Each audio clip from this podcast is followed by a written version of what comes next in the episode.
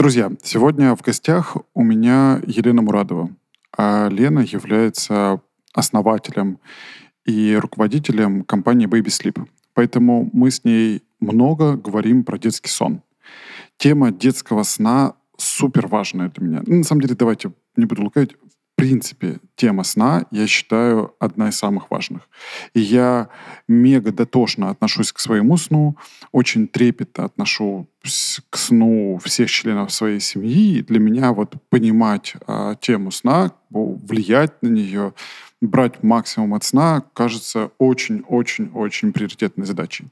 Поэтому с Леной мы говорили а, во многом не конкретно про там сон малыша, хотя, естественно, и про это, а глобально про сон, про его подходы, про то, как э, на это влиять. Ну и вообще, Лена такой гость, что э, с ней не получилось поговорить узко, а, а вышли на достаточно глобальные комплексные темы, и я получил огромное удовольствие от общения с ней, благодаря ее энергии, благодаря ее компетенциям, знаниям и благодаря вот, широте ее опыта и взгляда. Уверен, что каждому будет полезно послушать это, независимо от того, если у вас дети того возраста, когда их сон вызывает у вас определенные сложности или у них. А, присоединяйтесь, слушайте с удовольствием, берите в работу а, то, что вам кажется важным.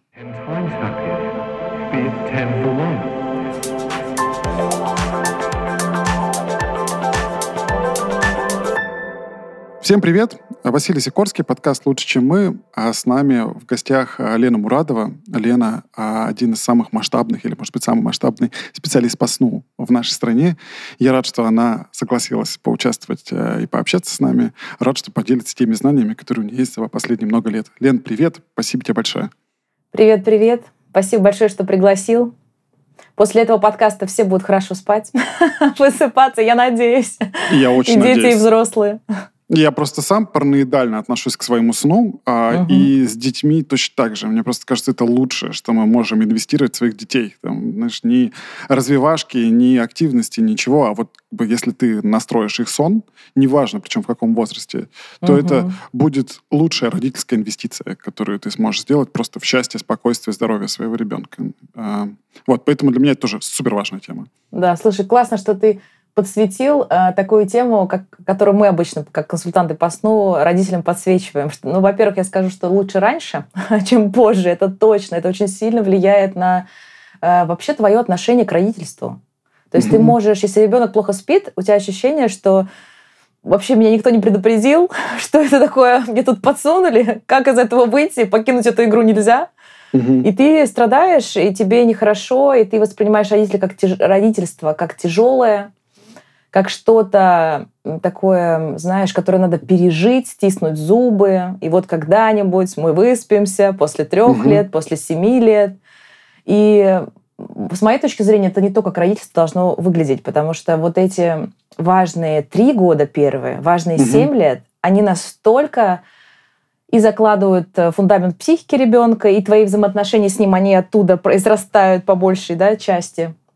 Они закладывают э, вообще как бы твое, твой родительский ресурс, вот это, либо он пустой, либо он полный, и ты из него живешь и действуешь, и общаешься с детьми из него, да? Угу. Это как ты, вот то, что я говорю, как ты подсветил, то, что во многом это, если стоит вкладываться, то туда, потому что это потом определяет все. Да? Бесполезно ходить на развивашки, если у тебя ребенок не высыпается. Даже на научном уровне известно, что он просто ничего это не запомнит. Он не переведет mm-hmm. из э, там, краткосрочной памяти в долгосрочную, потому что он системно не высыпается, у него снижается способность к обучению в принципе. Да? То есть это уже такой доказанный факт. А, ну и все другое. То есть мы хотим быть там лучшими родителями, Угу. Мы хотим что-то давать детям, вкладываться в них. Но можем ли мы давать это, когда они не высыпаются? Потом мы не высыпаемся ночами, годами, и все время находимся в таком состоянии каких-то полуроботов, как я это называю, когда ширма у тебя, знаешь, или вот так вода, и ты как бы живешь, ты функционально, функцию исполняешь социальную, там даже с кем-то здороваешься, в моменте можешь улыбнуться, но если ты системно не высыпаешься, то ты проживаешь жизнь там на таком автопилоте. И это часто, к сожалению, частая история с неспящими детьми до трех лет, до семи лет у родителей. Угу. И все попытки да, сделать что-то другое, там как-то не знаю, налаживать с детьми отношения, там, слушать какие-то лекции. У тебя просто ресурсов на это нет, на воплощение этого. Потому что банально там, да, сначала надо выспаться. Поэтому лучше раньше. И да, сон однозначно определяет э, не только твое самочувствие, самочувствие твоих детей и здоровье, но и ваши отношения.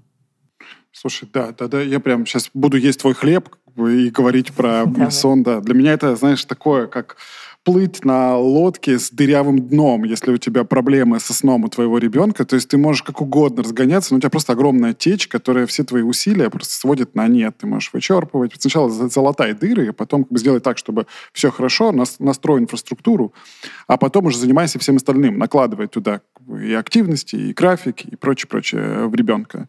И да, тут я прям... Тут еще знаешь, какой интересный момент есть? А вот мы э, консультируем, мы сегодня поговорим про это уже, да, с 2011 года. Я консультант по детскому сну. И эм, я так часто за эти годы э, слышала, слышу, моя команда слышит, мы постоянно этим делимся – вот эту фразу, что после того, как мы наладили сон, э, как будто бы ребенок поменялся, как будто у него темперамент поменялся, как будто бы вообще я не знала раньше своего ребенка. То есть он такой был трудный, непокладистый. Вот все вот эти моменты почему-то не работали из умных книжек, как там договариваться. А когда он там банально, казалось бы, вещи, то есть он просто высыпается, он просыпается в хорошем настроении и активно, добро, доброжелательно, дружелюбно бодрствует. Угу. И это, это и в 4 месяца поражает родителей, которых просто считают, что у них просто крикливые дети, и просто все дети такие, и невозможно с этим ничего сделать. Просто ребенок там плачет большую часть э, времени, просто все время чем-то недоволен, там, на руках и так далее. Это происходит и в два года, когда там протесты сильнейшие, и в три года, ну то есть и, и дальше, ну то есть вот это, это действительно очень важно. Угу. Угу. Слушай, давай тогда нырнем, потому что э, прям не терпится. А для начала, просто чтобы погрузиться в тему, расскажи в двух словах про а, то, как появился Baby Sleep. И вообще, как ты к этой теме пришла. То есть, насколько я помню, ты вообще сама а, лингвист или переводчик. А, а вот так получилось, что ты нырнула в эту тему. Очень интересная история, да, мне кажется. Да, да, да. Да, слушай, ну, э, я ее, э, эту историю люблю, рассказываю всегда, потому что сейчас мне спрашивают очень много женщин, э, которые так же, как я, в свое время находилась на распутье, когда у тебя появляются дети в твоей жизни и заполняют, э, ну, я без преувеличения, наверное, скажу, большую часть этой жизни, даже если ты до этого работала, работала где-то, возможно, в крупной корпорации, или у тебя даже было, возможно, свое дело, все равно, не, все равно тебе придется пересмотреть э, весь свой график жизни, тебе придется пересмотреть, пересмотреть даже приоритеты свои, или как минимум задуматься об этом и вообще решить, как ты дальше хочешь жить, а, при этом именно жить, я бы вот подчеркнула это слово, а не существовать. Mm-hmm. Потому что если бы ты пытаешься э, делать все то, что ты делал раньше, например, там, не имея детей, работать по 10-12 часов на увлекательной тебя работе, там куда-то ездить, вообще позволить себе время, тратить время на передвижение, дорогу, а, да, там с кем-то тусоваться, даже когда ты не знаешь, э, там, типа, нормально будет или не очень, ты все равно туда там едешь. Сейчас все меняется, когда рождается ребенок, потому что твое время — это самый ценный актив — твое время с ребенком проведенное становится на каком-то таком животном уровне, тебя тянет туда, то есть и выйти от него хочется, потому что ты устала, там тебе надо передохнуть, и обратно тебя тянет, ты угу. понимаешь, что просто ну, важнее этого, ну, я, по крайней мере, может быть, я по себе сужу, но я думаю, что у многих женщин так, тебе хочется вернуться, и это особенно наглядно в первые годы, когда ты кормишь там грудью, ты только вышла, и такая у тебя эйфория, все, мы без ребенка там вырвались с мужем, или я сама, или там с подругами.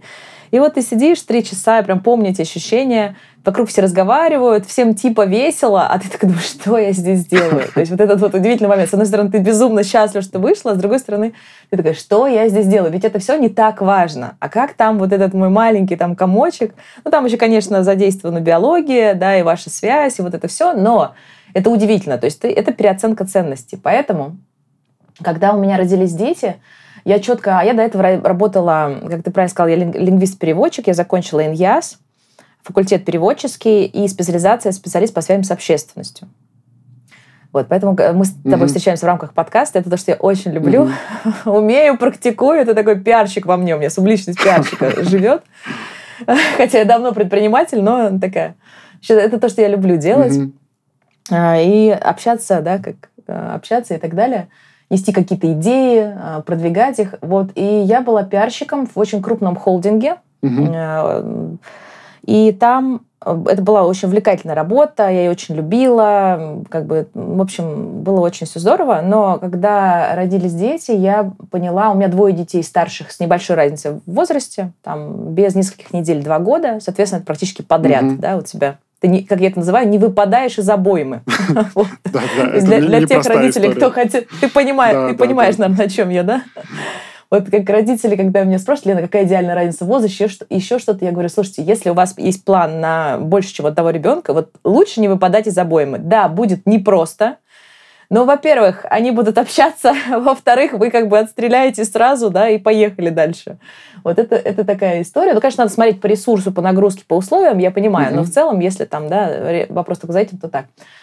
И вот я работала пиарщиком, значит, родила детей, а, уехала с мужем как раз, он у меня в то время был дипломат, и мы уехали в другую страну, на Кипр, он работал в посольстве, а я, соответственно, занималась тем, что я в прекрасной стране родила двух детей подряд. Mm-hmm. И когда мы вернулись а, в Москву, я точно знала, что я обратно в офис точно не выхожу, потому что моя жизнь сейчас, ну, как не, вообще никак не может быть связана с офисом, Потому что, во-первых, э, никому больше не позволено говорить мне, во сколько и куда приходить. Просто потому что с детьми это всегда будет даже не компромисс. Это всегда будет э, какой-то элемент э, тревожности и насилия над собой, когда тебе надо, там, не знаю, больного ребенка mm-hmm. оставить резко, или тебе нужно... А, у них, а чем больше количество детей, вот я думаю, ты это хорошо знаешь, тем больше, как я называю, 7 пятниц на неделю. да, у тебя все время что-то там происходит. У кого-то нога, 100%. у кого-то там какая-то инфекция, здесь какой-то живот заболел, зуб, что-то там надо ехать срочно. И это будет всегда происходить. Я это уже тогда понимала. И понимала, что я в офис не вернусь, но это мой выбор. То есть я понимала, что что-то буду делать другое, и я думала, что и э, читала разные книги, копала в разных направлениях. В общем, ну, взвесила там свои сильные и слабые стороны, поняла, где у меня есть какая-то там ну вот чем я хочу заниматься, куча упражнений, чем ты хочешь, что у тебя классно получается, mm-hmm. в чем твои преимущества. И я для себя определила там, знаешь, типа три ключевых направления, да даже два на самом деле, а третье не рассматривала, в котором я сейчас нахожусь. Это детско-родительское. Mm-hmm. Вот я прочитала там книжку Киосаки «Богатый папа, бедный папа», там он все про недвижимость рассказывал. Значит, я подумала, что я должна, хорошо, какая прикольная тема, я должна, значит, пройти, я ничего в этом не понимаю, значит, но так как он пишет, там все здорово будет, я, значит, должна пройти все курсы по недвижимости, что с этим помочь, э, понять. И я вот, значит, все, что было, там что-то тройка диалог на тот момент, Финам ФМ, еще что-то, я все эти посещала полгода, я этим, собственно, занималась. Вот такой период был, то есть как, ну, я с детьми, плюс я вот сама образовываюсь. Потом я поняла, что у меня сильные компетенции за счет языков, я э, выросла в дипломатической семье, мы много путешествовали по миру, каждые 3-4 года мы меняли страну, и, соответственно, э, я понимала, что мое сильное преимущество – это я воспринимаю мир как свой дом, раз, у меня нет никаких страхов перед, там, не знаю, другими языками, другими людьми, перемещениями. А, соответственно, я хорошо работаю с иностранцами, я это практиковала в институте, там водила разные делегации. Я понимала, что у меня такой был, знаешь, проект – а, Open Russia mm-hmm. он мне назывался. Сейчас, может быть, странно звучит в контексте там, последних событий, но мне хотелось привозить иностранцев и показывать им вот Россию, там, mm-hmm. бизнес, сообщество, еще какому-то, ну, что-то, что-то таким заниматься. Значит, недвижка, значит, туризм, назовем это так.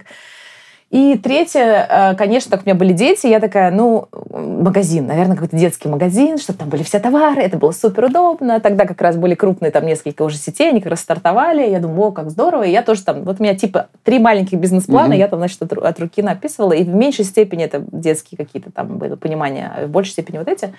Ну и, соответственно, мы с подругой вели сообщество, тогда это был живой журнал, где писали, ну, благодаря э, такие, у нас есть... Э, с ней такое общее пересечение и, наверное, тоже такой, эм, как сказать, знаешь, ну, преимущество способность mm-hmm. вот, в, из, из тонны информации доставать что-то действительно золотое, какое-то зерно. Потому что инфор... тогда интернет набирал обороты в живом журнале потихонечку, но очень много какой-то тоже было информации. И, соответственно, мы там прочитали 50 статей, про, например, брали там тему, не знаю, там, горшок какой-нибудь, да, как приучить ребенка. И вот мы 50 прочитали, причем 25 мы специально читали, кто считает, что надо начинать с пеленок. Угу. 20 мы брали тех, кто писал, что ни в коем случае нельзя начинать называть пеленок, потому что. И вот мы их читали, понимали, как бы, да, такую золотую середину, мы это называли нефанатичным подходом. Вот мы вели такое сообщество, по всем темам вот так вот делали. У нас там просто оно до сих пор сохранилось, потрясающее. И вот оно было там типа два подписчика, а потом мы его выросли до двух тысяч. Угу. В то время, типа, мы там же какой-то там рейтинг входили в ЖЖ и так далее. И мы там писали на все вот эти темы, и там у нас была классная очень аудитория. И в какой-то момент э, просто я нахожу переводной материал про сон, параллельно, да, я хожу на недвижимость, угу. параллельно я там думаю, что мне сделать, значит, с этими иностранцами. И э, я публикую перевод из книги э, про сон, э, и просто происходит ну, какой-то знак судьбы. Вот знаешь, как из Киосаки я вынесла две мысли вот про недвижимость и то, что надо держать глаза открытыми. Mm-hmm. То есть я была очень сильно в поиске, как будто бы я ждала возможность. Просто э, вот... И, я, и, и важно, когда она приходит, ведь возможности приходят каждый день. И для мам с детьми, и для всех, без исключения. Когда она приходит, важно ее заметить. Просто мы их пропускаем пачками, и все. В какой-то момент ты что-то замечаешь, принимаешь какое-то решение, оно определяет там, твою жизнь или поворот в твоей жизни. Вот это был тот самый пост, когда просто я заметила, что почему-то на него родители стали очень активно реагировать. Mm-hmm. Ну, просто так, как задавать какие-то вопросы, писать, что они тоже что-то не спали всю ночь сегодня. То есть прям какая-то проблема. Я думаю, ну, понятно. А до этого, соответственно, у меня была уже своя история сонная с детьми. Я как раз была, вот когда за границей, у меня не было там ни помощи, ни, мам, ни мамы, ни няни. Даже в посольство мы не могли пригласить ну, вообще ну, никакую помощь. Хотя мы могли как бы себе ее организовать, но не могли физически mm-hmm. ее организовать.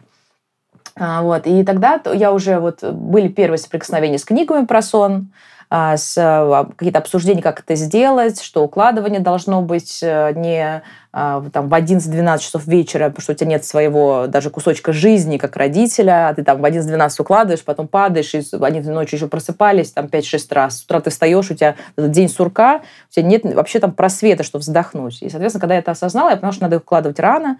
Это в том числе было вот э, в этой литературе не, не русской угу. написано, что дети там 8 могут засыпать, оказывается, а у тебя может быть свободный вечер, и ты вообще таким образом можешь жить как родитель, да, то есть ты, ты не вахту несешь не круглосуточно без передыха, а то, что у тебя есть прям твое время, там, кино можешь смотреть, спать, если хочешь, там, с партнером общаться. То есть у меня был уже свой, свой какой-то опыт, потом у меня был опыт обучения старшего сына. За три дня засыпать э, самостоятельно, не просыпаться по четыре раза за ночь. Ему уже там было два с чем-то, два восемь, что ли, что-то такое. И тоже, то есть я прям решилась на это, я поняла, как это можно сделать, и сделала, и прям, я прям в прямом смысле обалдела, что я 2,8 вставала там какое-то энное количество раз от 4 там, до 8, и тут он через 3 дня просто спит. Вот просто спит. То есть он, я вставала, ходила, у меня в, то время, в тот момент еще грудничок был рядом со мной, uh-huh, спала в приставной uh-huh. кроватке, а в другой комнате вот этот вот в 2,8, который, мам, мам, каждый там, знаешь, там 2-3 часа.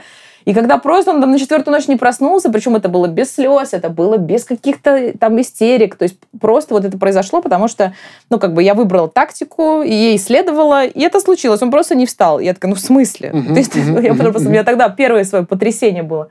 И поэтому, когда они писали вот это, я прямо вот с этой позиции мамы, когда этот путь прошла, я уже понимала, почему их так трогает, что это меняет, и видишь, тут совпал как бы и свой какой-то опыт, что у меня, естественно, дети, и а, в этот момент как раз я обучала примерно плюс-минус свою уже вторую дочку именно по методике уже, опираясь на книжки, спать. И тоже это за две недели она просто в своей кроватке начала спать, и там чуть больше года было.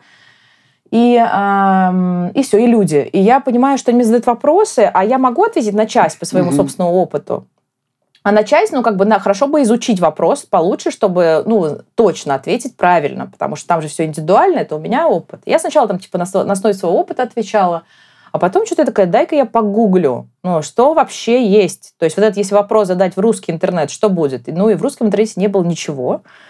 Эм, как я люблю говорить, прям вообще ничего. Знаешь, ну, то есть там, как, э, как, как купить кроватку и почему не спит. Вот примерно обсуждения были такие. То есть, почему не спит, и все друг другу сочувствуют, поддерживают там. Давай, я терпела три года, ты терпи, моя мать терпела, мы терпеливые русские женщины, там, и наши соратницы по всему миру, мы там, а что ты хотела? Вот это все, такие были разговоры. А это какой год, Лен? Это, э, это, это 2011 год, я запустила уже Baby Sleep в мае. Мы с тех пор празднуем день рождения. У нас большие корпоративы проходят. Мы очень классно проводим время. Прям обожаем этот месяц. Был мой первый семинар. Я решила начать с семинаров, вела семинар.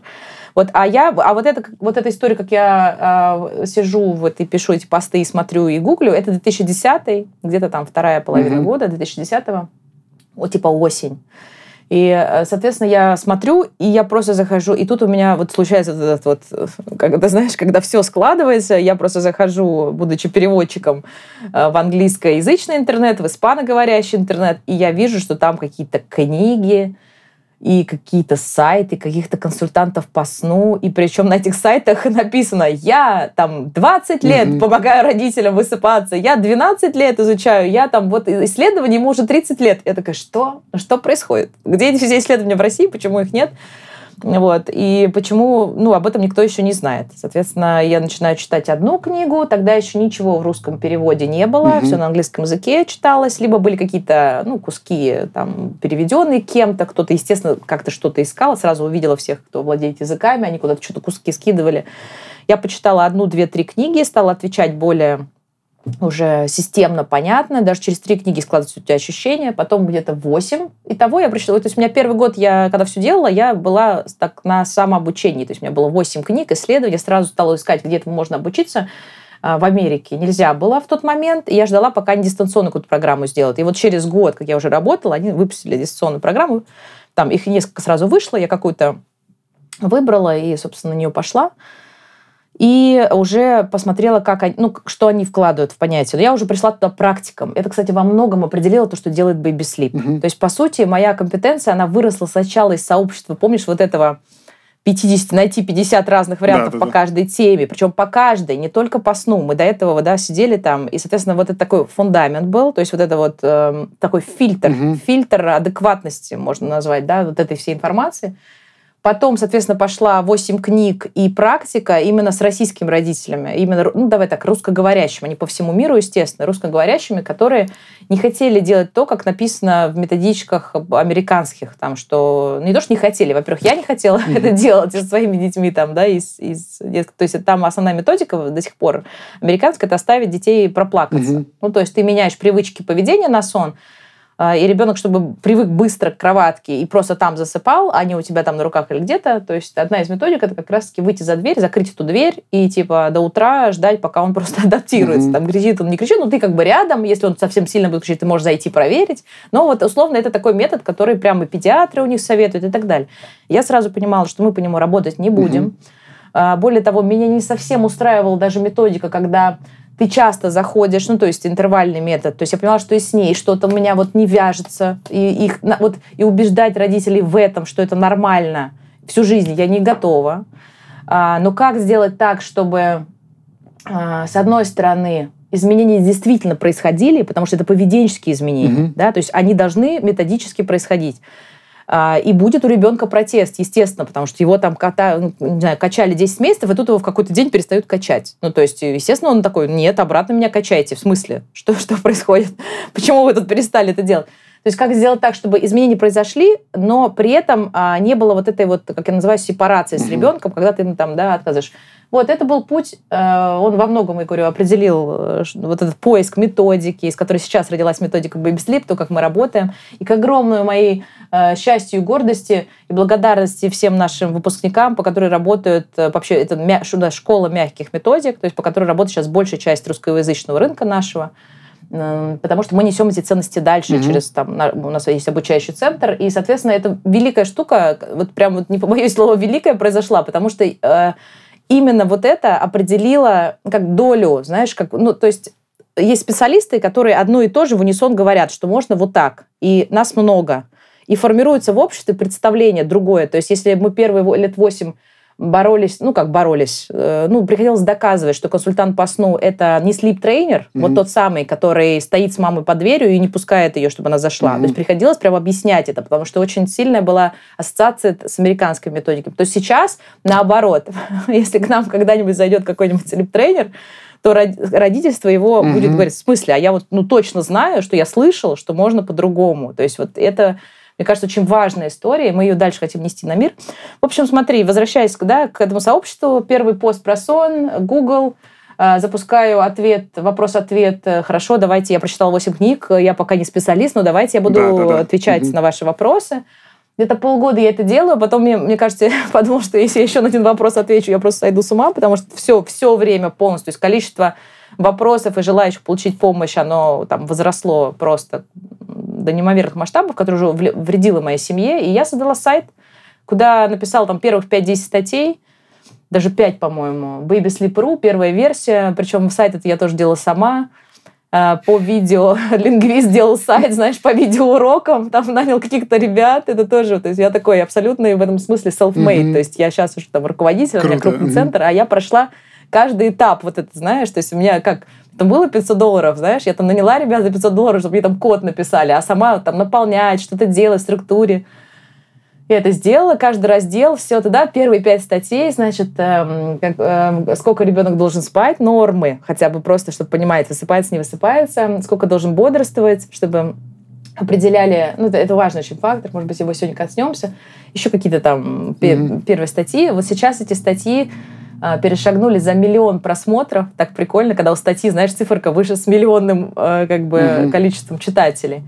А, вот. И до сих пор они одни из самых популярных, вот те с 2011 года. Вот. Поэтому вот, вот такая история. И уже все. Когда был сайт запущен, я такая, ну хорошо, теперь я буду дальше просвещать. Это, это очень важная задача. То есть с тех пор родилась, э, ну, наверное, знаешь, а, почему невозможно остановить, наверное, ну как не то, что невозможно остановить, а мне не надоедает, давай так, не надоедает тема, хотя, естественно, я на эти вопросы, представляешь, сколько раз за, за много лет отвечала там про сон, потому что в тот момент, видимо, на стыке вот этих всех э, событий, про которые я тебе рассказала, у меня появилось четкое понимание, что, ну, как бы я могу сделать что-то масштабное, и э, в этом моя задача. То есть изменить информационное поле у нас в стране. Во-первых, создать его, ну, то есть чтобы, в принципе, люди поняли, что сон – это важно. Видишь, ты приходишь, конечно, ко мне и говоришь, Лена, мы сейчас начнем такую тему, для меня это так важно, дети должны спать, иначе я в лодке там дырявой еду. Это просто офигенно. Но для, чтобы ты, даже вот ты так думал, э, это информационное поле mm-hmm. вокруг должно создаваться. То есть, условно, если не будет книг про сон, консультантов по сну, понимание вообще там каких-то норм сна, хоть примерно, хоть, ну, хоть каких-то ориентиров, то человек просто живет, как по любой другой теме, и все. И он, ну, понимаешь, да, он не считает это важным. То есть, как только появляется больше информации, люди начинают считать это важным, обращать на это внимание и понимать, что, ага, возможно, дело там со сном у ребенка или у меня, и что-то делать. Поэтому, когда поле было таким отсутствующим, вот задача была создать Эм, как мы это называем, культура сна в обществе. Угу, культура угу. детского сна в обществе, причем с мечтой сказать, что, слушайте, вы не должны детей бросать, вы не должны, они не должны там вас рыдать в одиночестве, да, можно это сделать по-другому, и самое главное, вы не должны терпеть. То есть вы можете не терпеть до трех лет, потом рассказывать интересную историю, как вы герой, три года там не спали. Причем действительно есть сложные очень дети, есть ну, как бы, я сейчас не хочу обесценить труд всех, кто сейчас угу. терпит и реально не спит, но просто абсолютно всем хочется сказать, что ты можешь с этим что-то поделать. До какого-то комфортного уровня. Может быть, не до идеального, как у твоего там соседа или друга, потому что у него другой ребенок, но до, как, до какого-то комфортного, чтобы перестать страдать вот там, да, в ближайшие две недели, ты точно можешь с любым ребенком. Угу. И, собственно, вот мы ради этого уже там более 12 лет работаем. Лен, Прям кайф. Я тебе сразу скажу, что вот слушаю тебя и чувствую, что наш э, подкаст в опасности. Просто потому что ты э, очень интересно, очень много рассказываешь э, про разные штуки, и мне хочется вот за эти вот там сколько ты минут рассказывала, да, у меня да. еще пять вопросов возникли, которые вне... Возникло. Поэтому я просто очень буду сдерживать себя, чтобы не влезать, не комментировать, знаешь, а идти более-менее по плану. Да, ты влезай, комментируй. Если ты хочешь направить, конечно, ты это обязательно обязательно делай. Не-не-не, супер интересно. Не знаю, пиарщицкая твоя сущность или просто как бы ты очень складно и красиво рассказываешь. Очень интересно тебя слушать. Поэтому да, я э, не могу перебивать. Очень аккуратно буду делать это. А, смотри, а, знаешь, тут хочу занырнуть в сон, но ты упомянула а, и свою семью, и как ты рожала детей, и поэтому вот прям я как родитель и как э, подкаст про родительство, я ну, не могу пройти мимо. И хочу спросить угу. тебя чуть-чуть про твоих родителей. Ты говоришь, что у тебя родители были дипломаты, вы жили в разных странах и так далее. То есть это прям благодатная тема. И я, наверное, попробую так компактный вопрос задать. Давай. Вот если упорядочить, ну или как-то попытаться заглянуть назад а, на свое взросление, становление как ребенка, там, как подростка, угу. вот что бы ты выделила э, главными ну, уроками или чертами, которые заложили в тебя родители, что они тебе дали, что дальше помогло тебе двигаться.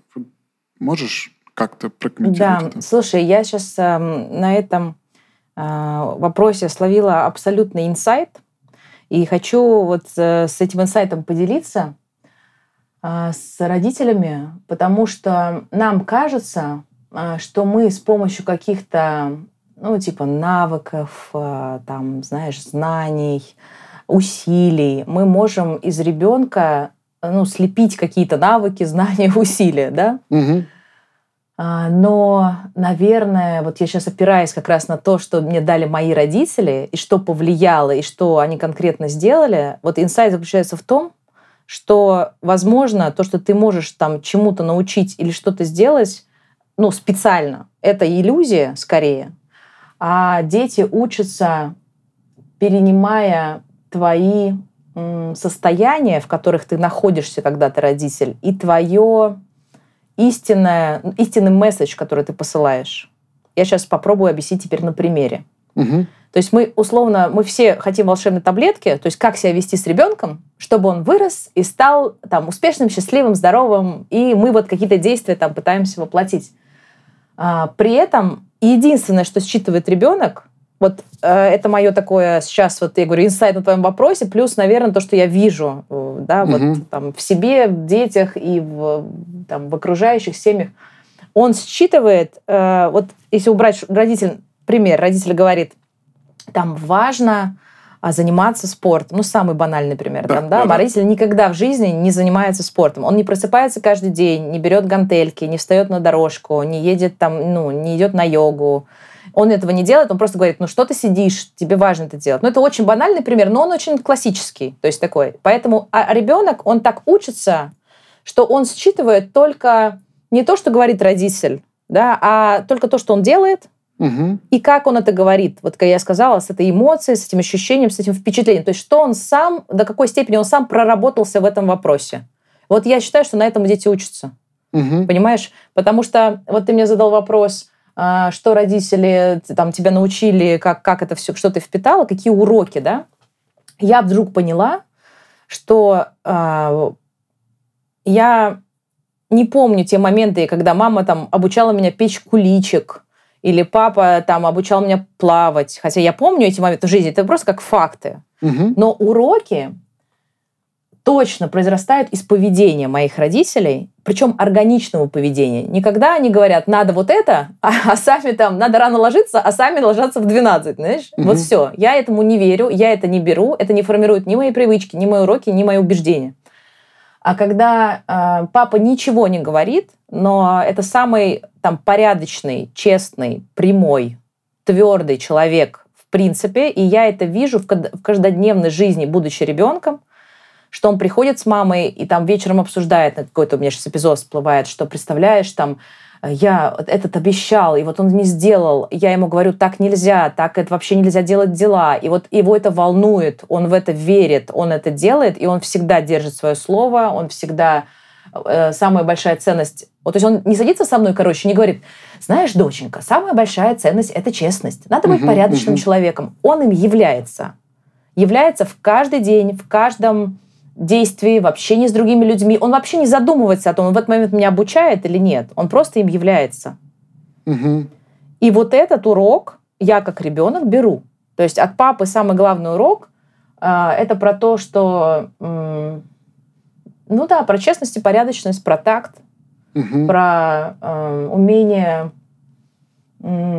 придерживаться своих э, важных, важных для тебя позиций и принципов строить на них э, как бы незыблемо то, что ты строишь, э, не в какой-то момент там не идти на компромиссы, когда это, ну знаешь, даже не то, что не идти на компромиссы, ну то есть у папы это чрезмерно даже, да, я там благодаря маме, может быть, это у меня смягчилось, Ну, то есть это вот, короче, самый порядочный, честный человек, которого угу. я знаю. Соответственно, я сейчас строю, например, у нас есть партнерство в, в обучающем центре, и я понимаю, что даже мои действия, они все пропитаны. То есть мне, например, важнее с человеком договориться даже устно и прямо обозначить его, что, слушай, я там очень верю в тебя, если тебе хочется со мной работать, у нас будет там договор, но мне вот это меньше важно, чем синхронизация наших ценностей.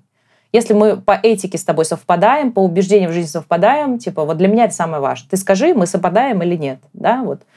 И я понимаю, что даже я, понимаешь, я потом выросла, и я вот, впитав это, строю вообще всю свою деятельность так. Угу. Людей я также в команду подбираю. У нас есть фильтр такой негласный. Вот я сейчас, я сейчас тебе рассказываю, я понимаю, что у нас есть негласный фильтр, что я подбираю порядочных людей. Просто вот это важно для меня. На этом всем я строю. Вот да хотел мне папа дать этот урок. Садился он со мной и рассказывал, что, знаешь, важно быть порядочной и честной. Нет.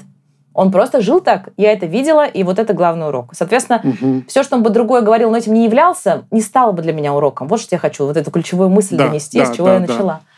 Да. Поэтому для, про папу это вот это, а мама это доброта, просто потому что это вся моя женская линия. Это просто какие-то невероятные исцеляющие женщины э, с сильнейшим ресурсом терпения, заботы, доброты, которая просто... Они не, тоже не садились говорить, Леночка, надо быть доброй девочкой. Mm-hmm. Никто со мной так не разговаривал. Просто в каждом касании, в каждом слове, в каждой трудной ситуации, в каждом э, даже где я поступаю как бы в неприятии, в непринятии, да, вот что вот она, эта ситуация ей не нравится, но там все равно есть принятие ребенка вот на этом уровне доброты, какой-то заботы, которая однозначно, я понимаю, что это мой урок от мамы, и, собственно, весь Baby Sleep и вот прошивка вот это вот позаботиться о женщинах, э, мы тоже сегодня об этом поговорим, потому что сон — это такая верхушка айсберга. У нас есть такой э, лого, не лого, а, скажем, слоган, слоган. Угу. Мы когда его делали, мы опрос устраивали больше, чем сон. То есть мы спросили, как люди нас видят, и они назвали нас больше, чем сон. Это вот прям точно про это потому что много, ну, там, там еще и отношения, да, и забота, и доброта, это вот это мамин урок. То, что это самая большая ценность, и ты должен э, это дальше нести. И если ты себя вдруг, у тебя снесло немножко, и ты понял, что ты, да, вот не на уровне сейчас доброты какой-то находишься, заботы, еще чего-то, то надо вернуться обратно. И видишь, Э, а хотели они мне уроки преподать? Нет. Я думаю, что они просто так жили, такими были, и я себе как главные уроки их вынесла. Хотя, безусловно, mm-hmm. они наверняка делали что-то хорошее, и говорили, мне надо учиться, там, еще что-то делать, и я это все там делала. Это тоже были там классные уроки. Но вот эти на уровне ощущений. Поэтому резюме. Я сейчас отдаю себе отчет в том, что Э, я лучше, что могу сделать для воспитания своих детей, особенно прочитав там десятки книг, работая в детско-родительских отношениях экспертом, там, и спикером, и кем угодно много лет, лучшее, что я могу сделать для воспитания своих детей, это работать над собой. Убирать все качества, которые э, я вижу, что они даже со взрослыми людьми нехорошо проявляются, э, и работать над собой, вырастать, и, что, и просто дети это будут ощущать. Пока я просто это говорю словами, они ничего не берут в свою жизнь, но в каждой ситуации они смотрят, как я себя веду, особенно уже, да, когда дети там не маленькие. А, вот. И это во многом, как бы, ну, это, мне кажется, это то, что они заберут. Вот угу. такое у меня есть мнение. Лен, я тут разделяю, мне кажется, на 10 тысяч процентов. Знаешь, есть расхожая фраза про то, что не воспитывайте детей, воспитывайте себя. Воспитывайте себя. И вот она, мне кажется, да, очень э, отзывается, и то, что ты проговорила, да, и про спорт там примеры, и, не знаю, да, про книжки. Я помню, когда я, а, у меня родились дети, первый, вот первый ребенок родился, я перестал читать книги с телефона, потому что я не хотел, uh-huh. чтобы он видел меня с телефоном. Он uh-huh. не понимает, что я читаю. Он как бы считает, да. что я залипаю с гаджетом. Вот, и поэтому я перешел на бумажный, чтобы они видели это. Uh-huh. Там. Uh-huh. И в целом это прикольная тема, да, мне кажется, часть мотивации многих дел, которыми занимаюсь, там, не знаю, почему я там дома с гантелями занимаюсь или хожу в зал, я часто думаю угу. о том, как меня, на меня смотрят мои дети. То есть угу. это не только про мое тело и про мое здоровье, это еще и про пример и про то, как они воспринимают. То есть круто, когда папа, мама, там, они заботятся о своем теле и считают, что это да, ну, да. часть правильной жизни. Да, тут прям очень ты хорошо сказала. Спасибо тебе. А, давай прыгнем в сон сейчас, перейдем а, к большому основному блоку. Я как человек, который пытается все понять от общего к частному. А, мне очень тяжело идти наоборот а, по восприятию информации. А, первое, что спрошу, это вот если смотреть на детский сон, то какие основные столпы или компоненты ты в него бы выделила, вот ты бы разделила на части и сказала, вот это, угу. вот это и вот это, это образует угу. в конечном итоге хороший сон ребенка. Вот если угу. можно так выделить. Ну да, ну э, мы любим в Baby говорить, что на сон ребенка каждую ночь влияет 20 э, факторов, от 20 угу. факторов.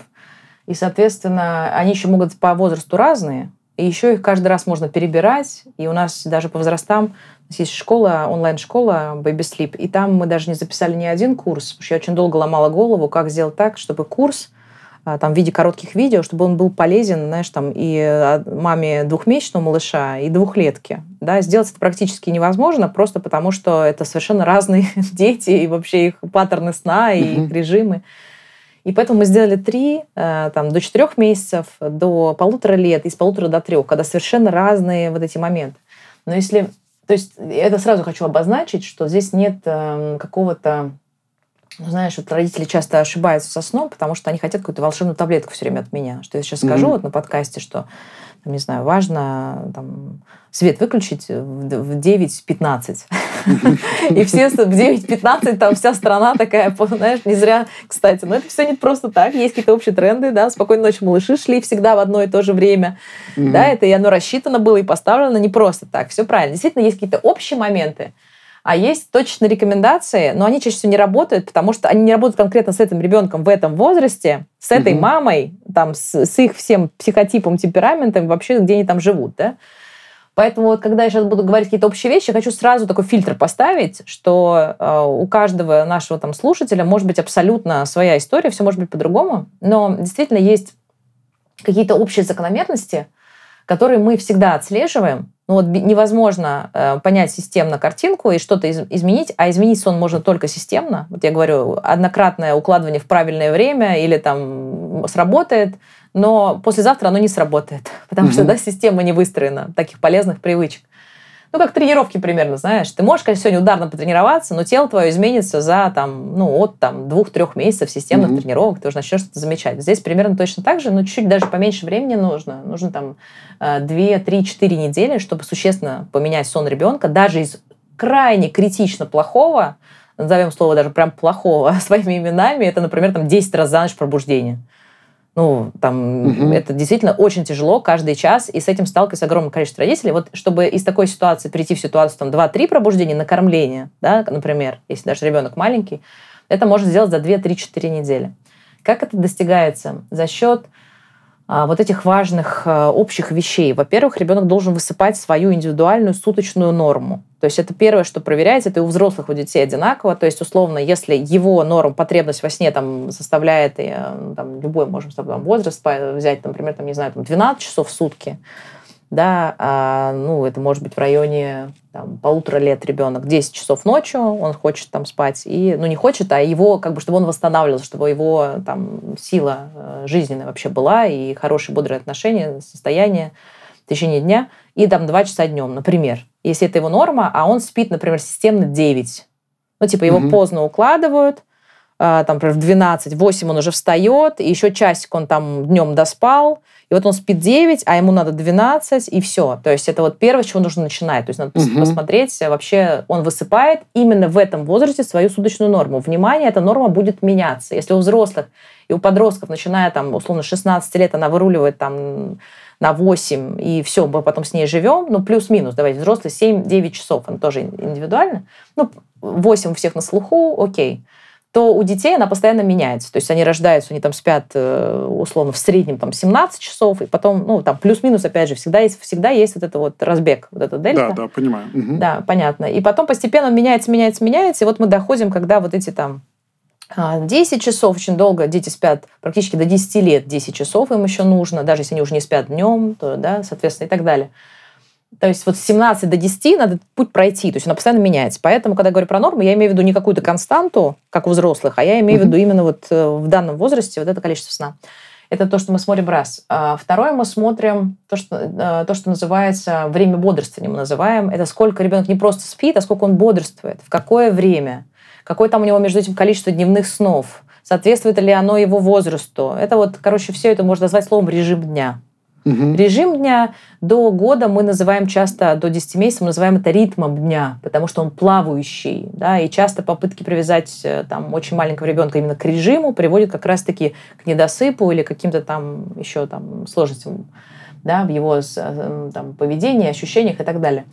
Вот, то есть я назвала бы это предсказуемый, подходящий ребенку ритм дня. Угу. И тут тоже очень много ошибок и проблем, потому что там и плохо, когда, например, ребенок уже готов на два сна перейти, а родители его по привычке три укладывают. Или ему еще надо три, а его уже давно на два перевели. То есть вот это постоянно. То есть в каждом моменте есть такой момент. Поэтому это ритм сна, значит, сколько в сутки спит, чтобы высыпался, а какой у него подходящий ему ритм сна и бодрствования, он же режим после э, года. А, туда же входит, там, там очень много составляющих, там и правильное время укладывания, и раннее укладывание, и давление сна, чтобы его было достаточно, чтобы ребенок быстро засыпал. То есть там много совокупностей, но я это все назову ритм сна и бодрствования. Угу. Да? Ориентированный на биологические часы ребенка по возрасту. Давай так, чтобы было понятно. Да. И звучало так научно, четко, и родители в это точно верили, что это важно, потому что это действительно важно. Но биологические часы ребенка в каждом возрасте мы должны понимать их, знать, как эволюционирует вот это, да, снижается количество сна, как перераспределяется сон. И тогда это определяет, э, собственно, хороший, правильно подобный режим определяет, там, не знаю, до 60% успеха. Угу. И дальше ну, я не буду... Туда же мы часто включаем расслабление перед сном, чтобы заснуть быстро и без слез. Но часто, когда режим хорошо отлажен, вот этот момент, когда он хочет погрузиться, он уже автоматически, биологически происходит. Он просто испытывает сонливость к определенному моменту. Плюс ты немножко добавляешь каких-то расслабляющих действий, да, там то, что ритуалом принято называть, и это начинает работать. А когда кто-то прочитает, например, знаешь, типа, полезный ритуал перед сном. Ну, я делаю, у нас с Еленой есть ритуал. Угу. Хорошо, только он у вас не в то время, не, там, не, не по этому возрасту, знаешь, там, и вообще угу. он не нравится ребенку, его перевозбуждает, понимаешь? Ну, то есть вот такие моменты. Поведенческие. То, чем я занимаюсь, называется коррекция поведенческих нарушений сна. Угу. Да, то есть э, мы даем такую информацию родителям, э, что, что нужно сделать, чтобы э, ребенок лучше спал, и что нужно изменить в поведении родителей прежде всего. Потому что чем тема такая непростая, даже мне в этом смысле со взрослыми, знаешь, я тут недавно ехала э, на прошлой неделе, у нас была стратегическая сессия, Угу. Мы ехали обратно с э, модератором этой сессии, и, соответственно, с ним была там девушка, и вот она э, говорит, они попросили провести консультацию по взрослому сну. И я вот так классно, мы пообщались, пока ехали, я такой кайф получила, потому что я поняла, что я просто ей говорю, она у нее сидит, у нее инсайт, она все понимает, она будет это, и она будет это делать завтра, и она видит угу. себя в эту ценность. То есть я ей сказала, ну, знаешь, как в любом консалтинге, ты сказал человеку что-то полезное для него, он видит в этом явно преимущество, идет делает. С детским сном ты должна сказать что-то полезное маме, убедить ее родителей. Угу. Они пойдут что-то с ребенком делать. Ребенок вообще не в курсе, что происходит. Он там в вечном каком-то протесте. Почему То есть это такая, видишь, непростая история. Здесь мама, консультант, ребенок. Поэтому она сложнее, чем просто даже вот как мы с тобой один на один разговариваем. Но мы научились с ней очень эффективно работать. Вот, поэтому, э, значит, поэтому ритуал это все я сказала. Я все это включу, пожалуй, в режим. И третий фактор, на который всегда мы обращаем внимание, это как именно ребенок погружается в сон, с чем он этот сон ассоциирует. Угу. Если у него ассоциация всегда с качанием, он будет ночью всегда просыпаться, а есть там моменты микропробуждения между там, циклами сна и некоторыми стадиями даже сна. И вот он и фазами он просыпается э, и проверяет, как бы вот все ли в порядке. И угу. вот чтобы дальше перейти, ему нужно уснуть способом, который он умеет засыпать. А часто дети умеют засыпать каким-то способом, типа качания, или там с едой он заснул, с бутылочкой, там, или с соской, или с грудью во рту, ну, то есть, э, или там с маминой рукой. То есть нет ничего плохого в том, чтобы там ребенка да, там, обнимать, качать, держать за ручку, но, но если у него это закладывается как ассоциация, прям погружение в сон, то он и ночью просто ему ну, как бы да, нужна. Да, она. да, да. Ага. И поэтому наша работа часто состоит в том, чтобы показать родителям, а, что все вот эти действия, которые вы делаете, усыпляя ребенка, нужно вынести до непосредственного его а, погружения в сон, а погрузиться в сон он должен в том месте и таким способом, в котором он проснется уже через угу. полтора часа или через 40 минут, и чтобы уснуть, ему дальше понадобится эта помощь. Да, вот те же самые условия. Вот. И, собственно, с этим мы постоянно работаем. Это вот один из главных принципов, принцип ассоциации на сон. Угу. Как, э, как бы заменить привычную ассоциацию, которая постоянно требует э, от родителей э, ночного участия, и они тоже хотят спать, не высыпаются, и просто как зомби, и еще и ребенка требует ночного пробуждения. Потому что как только он склеивает этот цикл сам, как родитель наш говорит, склеивает цикл, я теперь за ними повторяю, как только он угу. спокойно понимает, что он может заснуть обратно, просто вся семья начинает спать, потому что ребенок этот цикл проходит самостоятельно. Он погрузился в него вечером самостоятельно, он прошел его дальше самостоятельно, и все, и все спят. Угу. Но бывает даже так, что, знаешь, уже с вечера научились засыпать самостоятельно, а ночью все равно просыпается. Тогда это, это уже привычка на пробуждение ночные, и тоже с ними также можно работать. Вот это третий такой важный момент, который всегда практически мы уделяем этому внимание. Тут есть как раз вот те самые методики, не обязательно, да, ребенка там оставлять одного плакать и терпеть тоже, что вы ничего не можете сделать, вы можете. И этому действительно нужно уделить время. Это действительно будет сложнее, чем просто мне наладить ваш сон. Потому что вы, как взрослый человек, понимаете, что вам надо изменить эту привычку. И вы готовы приложить там 2-3 недели, чтобы привычку поменять, если вы видите, что она вам вред какой-то приносит, например. Ребенок, естественно, никаких привычек менять не хочет, потому что он не знает, что, в принципе, не осознает это. И ему, в принципе, все устраивает. Ну, 10 раз за ночь. Если что не устраивает, то что он, ну, он тоже не осознает, что он там перевозбужденный, что он уставший, что он после ночи встает уже уставший, потому что он там 10 раз плакал, звал маму. Но это вы понимаете, это уже вопрос э, ведущей роли, ответственности родителей за сон ребенка. То есть я понимаю, что бедные родители, на нас и так так много ответственности, я всегда очень аккуратна в этой теме, чтобы, не дай бог, не навязать, знаешь, какие-то еще лишние давления. Но это важно. То есть важно понять, что сон ребенка это ответственность, такая же, как еда. Ну, то есть ты же все-таки выбираешь, чем ребенка кормить, ты думаешь об этом. Такая же, как одежда. То есть ты же выбираешь, там, в чем зимой пойти на улицу, что надо ну, что-то надеть, кроме еще трусиков, надо что-то еще прикупить, там, да, как-то ребенка чтобы он не замерз. Это зона ответственности. И тут никто не переживает. Все как по умолчанию понимают. Когда дело касается сна, все что угодно. Лена, а может травку какую подсыпать? А может, а может, а может какой то а может какой-то у вас есть волшебный секрет, а может у вас есть запах какой-то волшебный, а может у вас нет, у нас есть привычки здорового сна. Работает сто процентов. Если даже не 100, то 80, понимаешь? Поэтому вы, да, система.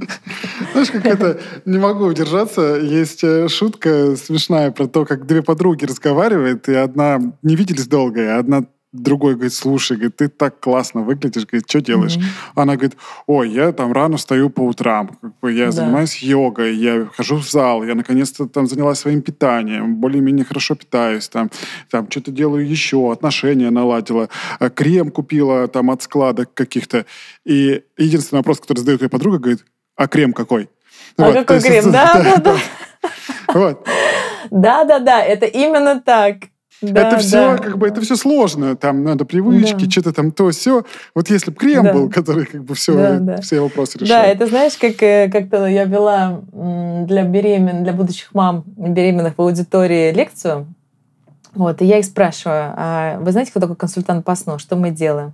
Мне мама она так говорит, вы поете по телефону? Колыбельный? Я говорю, ну почти. Ну, почти. Заказываешь услугу, понимаешь, да? Елена да. Мурадова тебе поет по телефону ровно в 9.15, значит. Ой, ну, кстати, мы сделали даже у нас на сайте раздел колыбельные, и туда выгрузили разные потрясающие колыбельные, и можно даже с сайта его слушать. Так что, в принципе, можно и так сказать, что мы поем, угу. э, мы поем с сайта колыбельные. Если вам нужно, включайте их, пожалуйста, на расслабляющем ритуале перед сном. Но все-таки дело не только в них, не в креме, да? Вот это лишь комп такой компонент, вот как у той девушки. Классный пример, обалденный.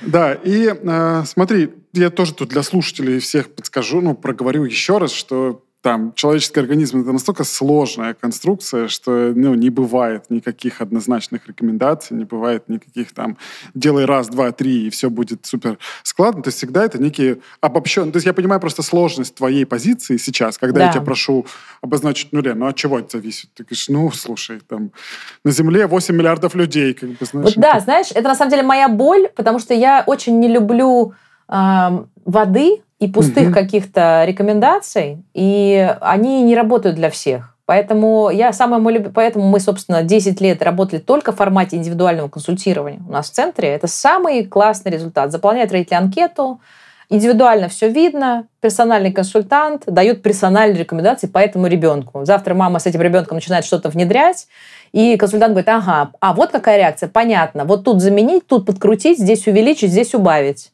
И тогда мы видим результат. У нас результативность консультации 98%. Угу. То есть, вот, чтобы все родители понимали, 17 тысяч э, мы их провели за последние 10 лет до результата, да, и это огромная цифра, 98% э, результативности. То есть, ну, это очень здорово, мы вот, вот разбалованы этим, поэтому, когда мы сейчас создавали онлайн-школу, я прям, мы прям сидели, думали, ну как же это, ну, то есть мы поняли, что угу. мы все равно очень мало родителей можем охватить на индивидуальном сервисе, это сразу э, там такой, знаешь, потолок, то есть индивидуально всегда сложно, а, желающих больше, количество родителей, которым мы хотели донести нашу экспертизу больше. Поэтому три курса. Вот важный момент. Вот это ответ на твой вопрос, что я не могу, чтобы не звучало общо, потому что есть mm-hmm. раз, два, три. То есть на 0,4 месяца есть раз, два, три. Вот на 0,3 нет раз, два, три. А на 0,4 mm-hmm. месяца, когда мы понимаем а, физические особенности ребенка, как у него мозг развивается в этот период, какие у него основные там, этапы развития, какие у него основные, там, как у него психика созревает. Мы вот это понимаем, и вот здесь мы ставим раз, два, три на сон. То есть угу. как ему важно, как у него сосательный там, рефлекс происходит, как он ощущает себя после утробы матери. Мы все это знаем. Здесь есть раз, два, три, делай так, и ты сможешь там, он сможет спать, если он сейчас каждый час там просыпается, он сможет спать 3-5 часов. Это будет твоя первая победа, уже там у тебя ночь хоть что-то там обрисуется. Понимаешь? То есть есть особенности. Дальше там а, следующий возраст, там есть свои особенности, как как будет мозг развиваться, как будет сбрасывать дневные сны, что будет происходить с нормами. Это все есть. Поэтому... Слушай, а можно я у тебя, да, как раз вот сейчас э, уточню вот ровно на эту тему, оно тоже поможет мне самому сложить там от общего да. к частному картинку. Вот если угу. э, разбить э, возраст ребенка на какие-то отрезочки, э, возможно, да. как раз вот те самые курсы вы внутренних по этим отрезочкам и разбивали. Вот да. где да, э, точки, где начинает меняться, ну вот э, контекст условно в да, жизни ребенка. Да. И Именно так подходы и нужно менять. Угу. Вот разби, назови еще раз эти точки. Да, смотри, ну вот я сказала, что у нас, а, мы назвали это как бы школа Baby Sleep, и первый класс у нас называется. Угу. Первый класс. Сейчас мы еще, кстати, сделали курс для подготовки к школе, это курс для, для будущих мам. Потому что будущие мамы, у вас такое, вот если нас слушает какая-нибудь будущая мама, у вас такое вольготное сейчас время, вот вам Василий точно скажет, ваша жизнь поменяется потом, он хорошо это знает. Вот пока у вас есть время, просто курс это, для будущих мам послушайте, чтобы хотя бы чуть-чуть подготовиться, вот чтобы просто вам легче было, чтобы вы вот это все вот так вот не упали в бездну, а вот подготовились, платно, плавно зашли, да, там. Платно, бесплатно, неважно. У нас 100%. Э, на сайте, да, у нас сайт 2 э, миллиона уникальных посетителей, вот мы сейчас перешагнули. Угу. Там огромное количество, там 4 сервиса по развитию сну, играм, по 300 материалов, там, подготовленных педиатрами, там, неонатологами, психологами, консультантами по сну, консультантами по ГВ. То есть это огромная площадка, пожалуйста, можно самообразовываться. Даже не надо ничего там никуда идти, но это важно. Кстати, месседж, да, готовится заранее, на, превентивно. Вот я, он такой важный. Mm-hmm. Значит, да, как мы разделили? Вот мы, вот эта школа, первый класс. Ты идешь в первый класс, у тебя малыш на руках 0-4 месяца. Почему такое разделение? Потому что где-то с 3 до 5 месяцев, чаще в районе 4 у большинства, меняется так называемый паттерн сна. То есть э, э, сон детский э, до 4 месяцев как бы отличается от сна после 4 месяцев. Он больше по 4 месяцев походит на сон взрослого. Угу. До этого он начинается в прямом смысле прям с других ступенек. Понятно, да? И в 4 месяца угу. происходит перестройка, как у нас. То есть сначала медленный сон, потом быстрый. Это все образует цикл. И вот и в тот момент как раз начинает формироваться сцации, про которые мы с тобой говорили. То есть если первые 2-3 месяца, как угодно можно ребенка абсолютно укладывать, укачивать, э, укармливать, все что угодно на сон, и он не будет это запоминать в привычку, то после mm-hmm. вот как раз 3-5 месяцев из-за смены паттерна сна он все привычно укладывает, ассоциирует с погружением в сон, и дальше каждый час там полтора начинает просыпаться, чтобы их получить, условно. Поэтому 0,4 очень важный период. А, такая первая большая масштабная точка – это 4 месяца, когда поменяется паттерн сна. И очень здорово, во-первых, вот эти первые 4 месяца прожить классно. Прям их можно прожить лучше, чем там какое-то страдание или крики, или еще что-то постоянное. И там тоже есть интересный период, точка такая, это 6 недель, 6-7 недель, когда у ребенка начинает формироваться, если мы говорим именно сомнологический аспект, а, формироваться первый продолжительный, назовем это так, кусочек ночного сна. Угу. Это называется первый этап консолидации сна вокруг ночи. То есть до этого он хаотично спит, и, в принципе, ему без разницы. До 4 месяцев у него практически там не вырабатывается гормон э, ночи мелатонин, и, соответственно, он э, еще не синхронизирован там с циркадианным ритмом и так далее, э, циркадным нашим со светом, да, вот. И поэтому он как бы в своем таком. Но вот после 6-7 недель там вот этот первый кусочек консолидации вокруг ночи происходит. Но так он не синхронизирован еще пока, то он может даже произойти днем. Ну, типа, если бабушка там решила помочь и решила в коляске покатать 5 часов ребенка днем, помочь молодой семье, то он этот кусочек подставит на день. То есть ему mm-hmm. без разницы, на день или на ночь. И тут уже, видишь, поведенческий момент, что мы его заметили, подвинули на ночь, и он у нас всегда, например, с 11 начинался. С 11 до 3 вот родители поспали. Ну, здорово же даже с 11 до 3 поспать, когда у тебя грудной ребенок, mm-hmm. да? А если это ночью э, произошло 4-5 часов в коляске погуляли, то все, ты каждый час-два ночью будешь вставать. И как бы будешь думать, что просто это маленький ребенок. Понимаешь, даже вот просто я тебе сейчас привела угу. пример простого знания, которое в школе, там, условно, которому да, мы да, обучаем, да, да. о котором мы пишем, в школе даем, объясняем. И это сильно меняет. То есть родители думают, ничего невозможно поделать. Можно. На каждом этапе есть вот такие моменты, и ты можешь поделать что-то, зная в этот момент, находишь эту вот ошибочку, передвигаешь, ну и все. И ты, вот у тебя сразу какой-то спящий ребенок там в два месяца вдруг образовался, где он был угу. до этого. Да, он был здесь рядом. Просто это вопрос знания и как раз системного подхода. То же самое, что можно изменить в этом возрасте, если ребенок все время плачет, если он засыпает только со слезами, это можно поменять. Скорее всего, вы неправильное время его укладываете. Опять слово неправильно не хочу, вы просто не знаете как. Ну, то есть вы угу. живете по ну, как бы, еще часто родители с первым ребенком живут, вот все, что есть, они считают, что это ну, нормально, он просто маленький, поэтому вот так. Тут вот такая ловушка. То есть э, и... Э, сто процентов, да. Не так часто да. бывают дети у э, родителей, да, чтобы они да, набрали опыта. Да. да, да, опыта нет. Преемственность поколения тоже у нас сейчас да, такая отсутствует, что мы там не в деревнях все живем не видим этих маленьких детей. Вообще первый раз в жизни их берем на руки, когда свой рождается, ты такой сначала там у тебя восхищение, эйфория, а потом он начинает кричать там что-то с утра до вечера, и ты так просто там в какой-то момент с ума сходит, а зависит, зависит от там, гормонального момента, зависит от темперамента ребенка и всего-всего. Вот, но, значит, 0,4, вот в нем бы я выделила, да, вот этот 6-7 э, недель, потому что он важен. Угу. А, следующий вот этот момент. Ну, там есть еще давай такие этапы, но я просто пройдусь, может быть, по именно сонологическим, иначе мы можем только этому посвятить э, там, в ближайшие два часа. Четыре месяца регресс сна. Потом есть интересный период сбрасывания снов. Помнишь, я рассказывала, что ну, то есть вот м, такие, знаешь, ориентиры по смене режима. То есть ребенок спит хаотично, а в какой-то момент у него начинает формироваться там первый утренний сон, второй сон. И, в общем, например, к полу э, где-то с 6 до 8 месяцев дети сбрасывают третий дневной сон. И у них где-то к 8 месяцам, ну, к 9 там, у подавляющего большинства остается всего два дневных сна. И вот как я люблю говорить, что когда я веду, знаешь, как для будущих мам, и они меня спрашивают, Лена, все понятно, хаотично, синхронизация, нам надо каждое там время бодрствовать, мы вот это все поняли.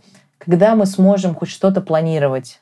Вот, когда мы сможем вообще вот как-то вот увидеть нашу жизнь обратно, чтобы мы вот вообще могли с ребенком что-то запланировать, как-то вот себя почувствовать. Вот как я говорю, слушайте, ну, во-первых, вот первый ориентир такой где-то ближе как раз к полу... Вот не будет, как всегда, не будет так, как вы сейчас ощущаете, там, первые четыре месяца, не будет так всегда. Вы угу. просто точно знаете, что это временно, он вырастет, он научит, научится больше бодрствовать, и где-то к 6-8 месяцам мы будем уже иметь более-менее предсказуемый ритм. У нас будет два дневных сна, а это уже время бодрствования по 3 часа. То есть он проснется, 3 часа пободрствовать, дневной сон, 3 часа пободрствовать, дневной сон. Пободрствует ночной. Здорово уже жить, уже можешь запланировать что-то на три часа, выйти из дома, еще что-нибудь. А, точно, точно. Я говорю, вот просто ориентир, чтобы ты до этого момента дожил и понял.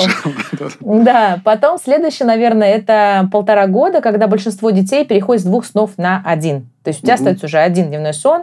Связано это с тем, что они способны бодрствовать больше, да? То есть постепенно по мере их роста им нужно больше сна, чтобы восстанавливаться, чтобы мозг, это в прямом смысле, у детей есть такая функция – ну, как бы важности сна, которая у нас у взрослых, мы обычно о ней не говорим, а у детей она прям крайне э, ощутима. У них в прямом смысле во сне растет мозг. Угу. Причем, как я, знаешь, даже смешно, ну не смешно, а прям можно наглядно показать. То есть у маленький ребенок, у него маленькая голова. И вот постепенно голова растет. Вот, как ни странно, в прямом смысле растет мозг. Растет угу. он во сне. Поэтому им необходимо больше спать, вот эти 17 часов, они как нам 8 сразу. И по, по мере роста это количество снижается. Это одна из функций сна детского. Но она просто очень понятна, наглядна. И вот поэтому, соответственно, ну, плюс там психика, естественно, что восстанавливается, что выдерживать это время бодрствования. И вот к полутора годам у нас с тобой следующий этап. А, это когда а, один дневной сон. Один угу. дневной сон. И, соответственно, где-то, как я сказала, да, там с 6-8 месяцев к 10 месяцам это вот режим. Ну, типа режим по часам. Мы уже о нем говорим, что это такая вот прикольная штука, когда ты прям по часам зафиксировать. До там 80 месяцев все-таки это плавающий ритм сна и бодрствования, который постоянно, он чуть-чуть больше стал бодрствовать, здесь сократился сон, и ты вот это вот там подбираешь. И мы, собственно, тоже ну, показываем, как это делать. Полтора года мы с тобой поняли. И дальше следующий этап, это в районе трех лет, когда дети либо отказываются вообще от дневного сна, больше, там много, много. До трех лет мы все-таки стараемся дневной сон сохранять. Это такая общая, общая такая рекомендация по миру, в принципе. Хотя она разнится стране к стране, ну, как бы угу. по, по разным странам по-разному. То есть в каких-то странах уже с двух лет, если ребенок не спит, то это типа ок, и пусть просто хотя бы полежит, а ночью мы тебе внимание, вот эти 12 часов мы тебе прям на ночь поставим. То есть в таких странах, вот кто отказывает сон, у них, например, дети ложатся, например, в 6 и встают в 6. Mm. И тогда окей, ты можешь два года свои не спать, э, если ты выдерживаешь этот большой день, или там ложишься в 7, встаешь в 7, то спишь прям 12 часов. Слушай, любопытно, любопытно. Да, это, это есть такая история. А в нашей стране, завершая мысль, у нас, наоборот, есть, всегда была тенденция к сохранению дневного сна вплоть до школы. Если ты знаешь, угу. у нас в садиках кроватки, то есть даже не в каждом саду, например, в Европе ты можешь найти помещение с кроватками или на всех, э, то есть на всех э, маленьких детишек там это место будет специально отведенное. Нет. А у нас, э, да, практически до школы обязательно дневной сон, там в 13-15, без 15 где-то заходят, все ложатся, хочешь не хочешь, все спят. Вот, но mm-hmm. тогда и дневной сон, и ночной сон сокращается. У нас детей укладывают в 10, там, да, и там будет потом в 7. То есть, видишь, 9 и 2 ставят так, либо 11 полноценно тогда за ночь должен. Mm-hmm. Вот это что mm-hmm. касается дневного сна. Вот, вот это основные такие, наверное, этапы. И, собственно, поэтому мы разделили второй класс, видишь, 0,4 месяца, потом до полутора лет как раз, когда идет период с 4 до полутора, сбрасывание этих дневных снов, ритм сна и бодрости, мы учим строить, как вообще в нем комфортно себя чувствовать.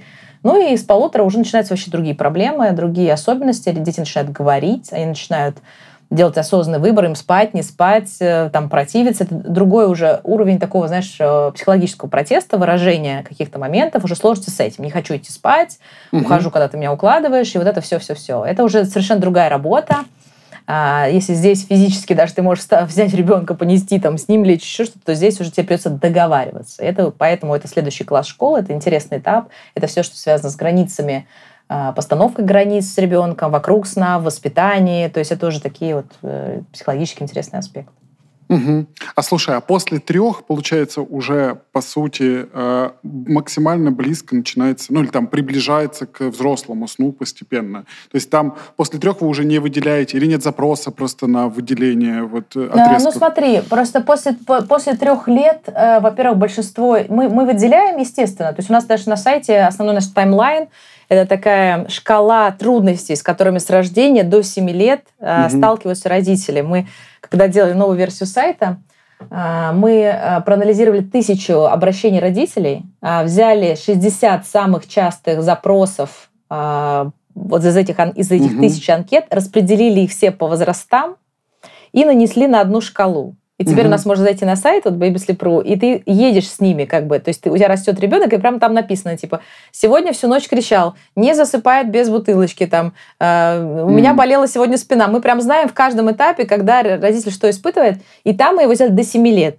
Угу. Потому что все-таки э, часто родители ждут до трех, и до три ничего не налаживается, ребенок также, у него просто другой уровень проблем. То есть его хорошо в отдельную комнату отложили, попытались там после трех лет отложить, а он каждую ночь приходит, например, в кровать обратно. Да, то есть есть свои проблемы. Или там не засыпает подолгу, или там еще что-то, да, там сопротивление какое-то, еще что-то. Вот. И, в принципе, до семи просто э, уже, знаешь, с трех до семи не так критично, не такой поток большой обращений, э, потому что родители как-то адаптировались то есть угу. уж час, каждый час не просыпается, слава богу. Но если придет, ну, наверное, ему надо с нами полежать. Вот в чем дело. Ну, просто хочет, может, внимания не хватает, может, что. И как-то они адаптируются, кто-то совместным сном спит, кто-то отдельно кроватку продвигает. То есть как бы кто как может, не решает эту проблему, а ну, скорее адаптируется. Угу, угу. И как-то постепенно ребенок дозревает, все-таки, да, там уже на, на, там есть кризисы, э, возрастные кризисы. Вот я, я сам в три года, и а, большой такой серьезный следующий скачок будет в районе 6-7 лет, когда ребенок идет в школу, у него смена там игровой деятельности на учебную, и, соответственно, другой тоже уровень, он в социум выходит по-другому, вот эти этапы. И вот на этой волне часто дети, ну, как бы уже, знаешь, какие-то социальные аспекты берут и как будто само проходит, ну, что называется, перерастет. Угу. то есть перерастает. Но, это, но, но часто и не перерастают. То есть мы же еще, знаешь, вот со сном такая интересная история, что люди же, ну, как бы они ориентируются, думают, что либо у всех так, либо не знают, как на самом деле у всех. Вот мы со сном сейчас с тобой не знаем, только консультанты угу. по сну хранят тайну, конвенциальности и знают, и, и знают, знаешь, как на самом деле. Вот. Угу. И поэтому я могу сказать, что далеко, вот если тебе кажется, что а у нас нет проблем со сном, под этим может скрываться все, что угодно. Угу. Что для тебя будет такой проблемой, что ты даже представить себе не можешь, понимаешь? Слушай, интересно, у меня прям по, практически по каждому из отрезочков, которые ты назвала, есть угу. уточняющие вопросы. Можно сейчас угу. с возрастом закончить для себя, просто чтобы разложить.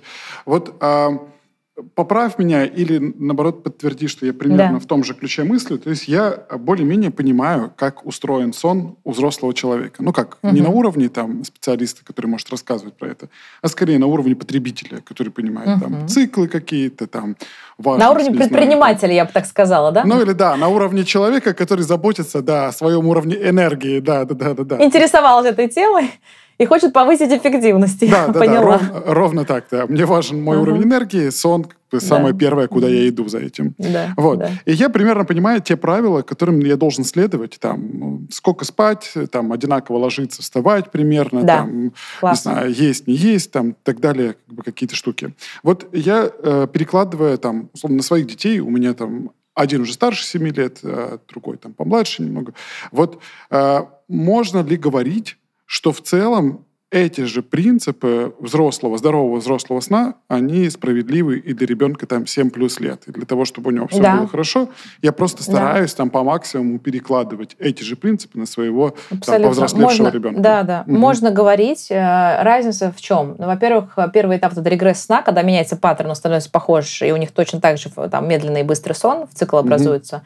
Дальше есть различие, что цикл сна ребенка 45 минут длится, а взрослого у нашего, как мы знаем с тобой, там 90 минут, да, доходит угу. до двух часов, в зависимости там, от индивидуальных особенностей и так далее. Вот, это разница. А у ребенка цикл в 90 минут после двух лет. Угу. То есть после двух лет, мы, соответственно, еще до двух лет вот мы имеем дело условно с э, уже теми же самыми составляющими цикла, да, после четырех месяцев, которые сформировались, но с раз другой продолжительностью этого цикла. Угу, Поэтому угу. вот эти 40-минутные сны, может быть, часто родители там, да, вспомнят, что дети спали по 45 минут, по 40, по 50. Это вот связано с циклом и ассоциацией на этот цикл, да, как мы говорили. А потом после двух лет уже практически нет разницы, потому что цикл сравнялся с циклом сна взрослого, и мы примерно живем по одним законам здорового сна. А, безусловно, тут надо сразу еще понять, что все-таки психика взрослого человека и психика ребенка, то есть да, на, в реакциях на какое-то перевозбуждение, количество стимулов, тут тоже надо смотреть, она тоже все-таки по-разному там реагирует. И разные уже адаптационные механизмы, как бы, да, там есть опыт, нет опыта, это тоже там влияет.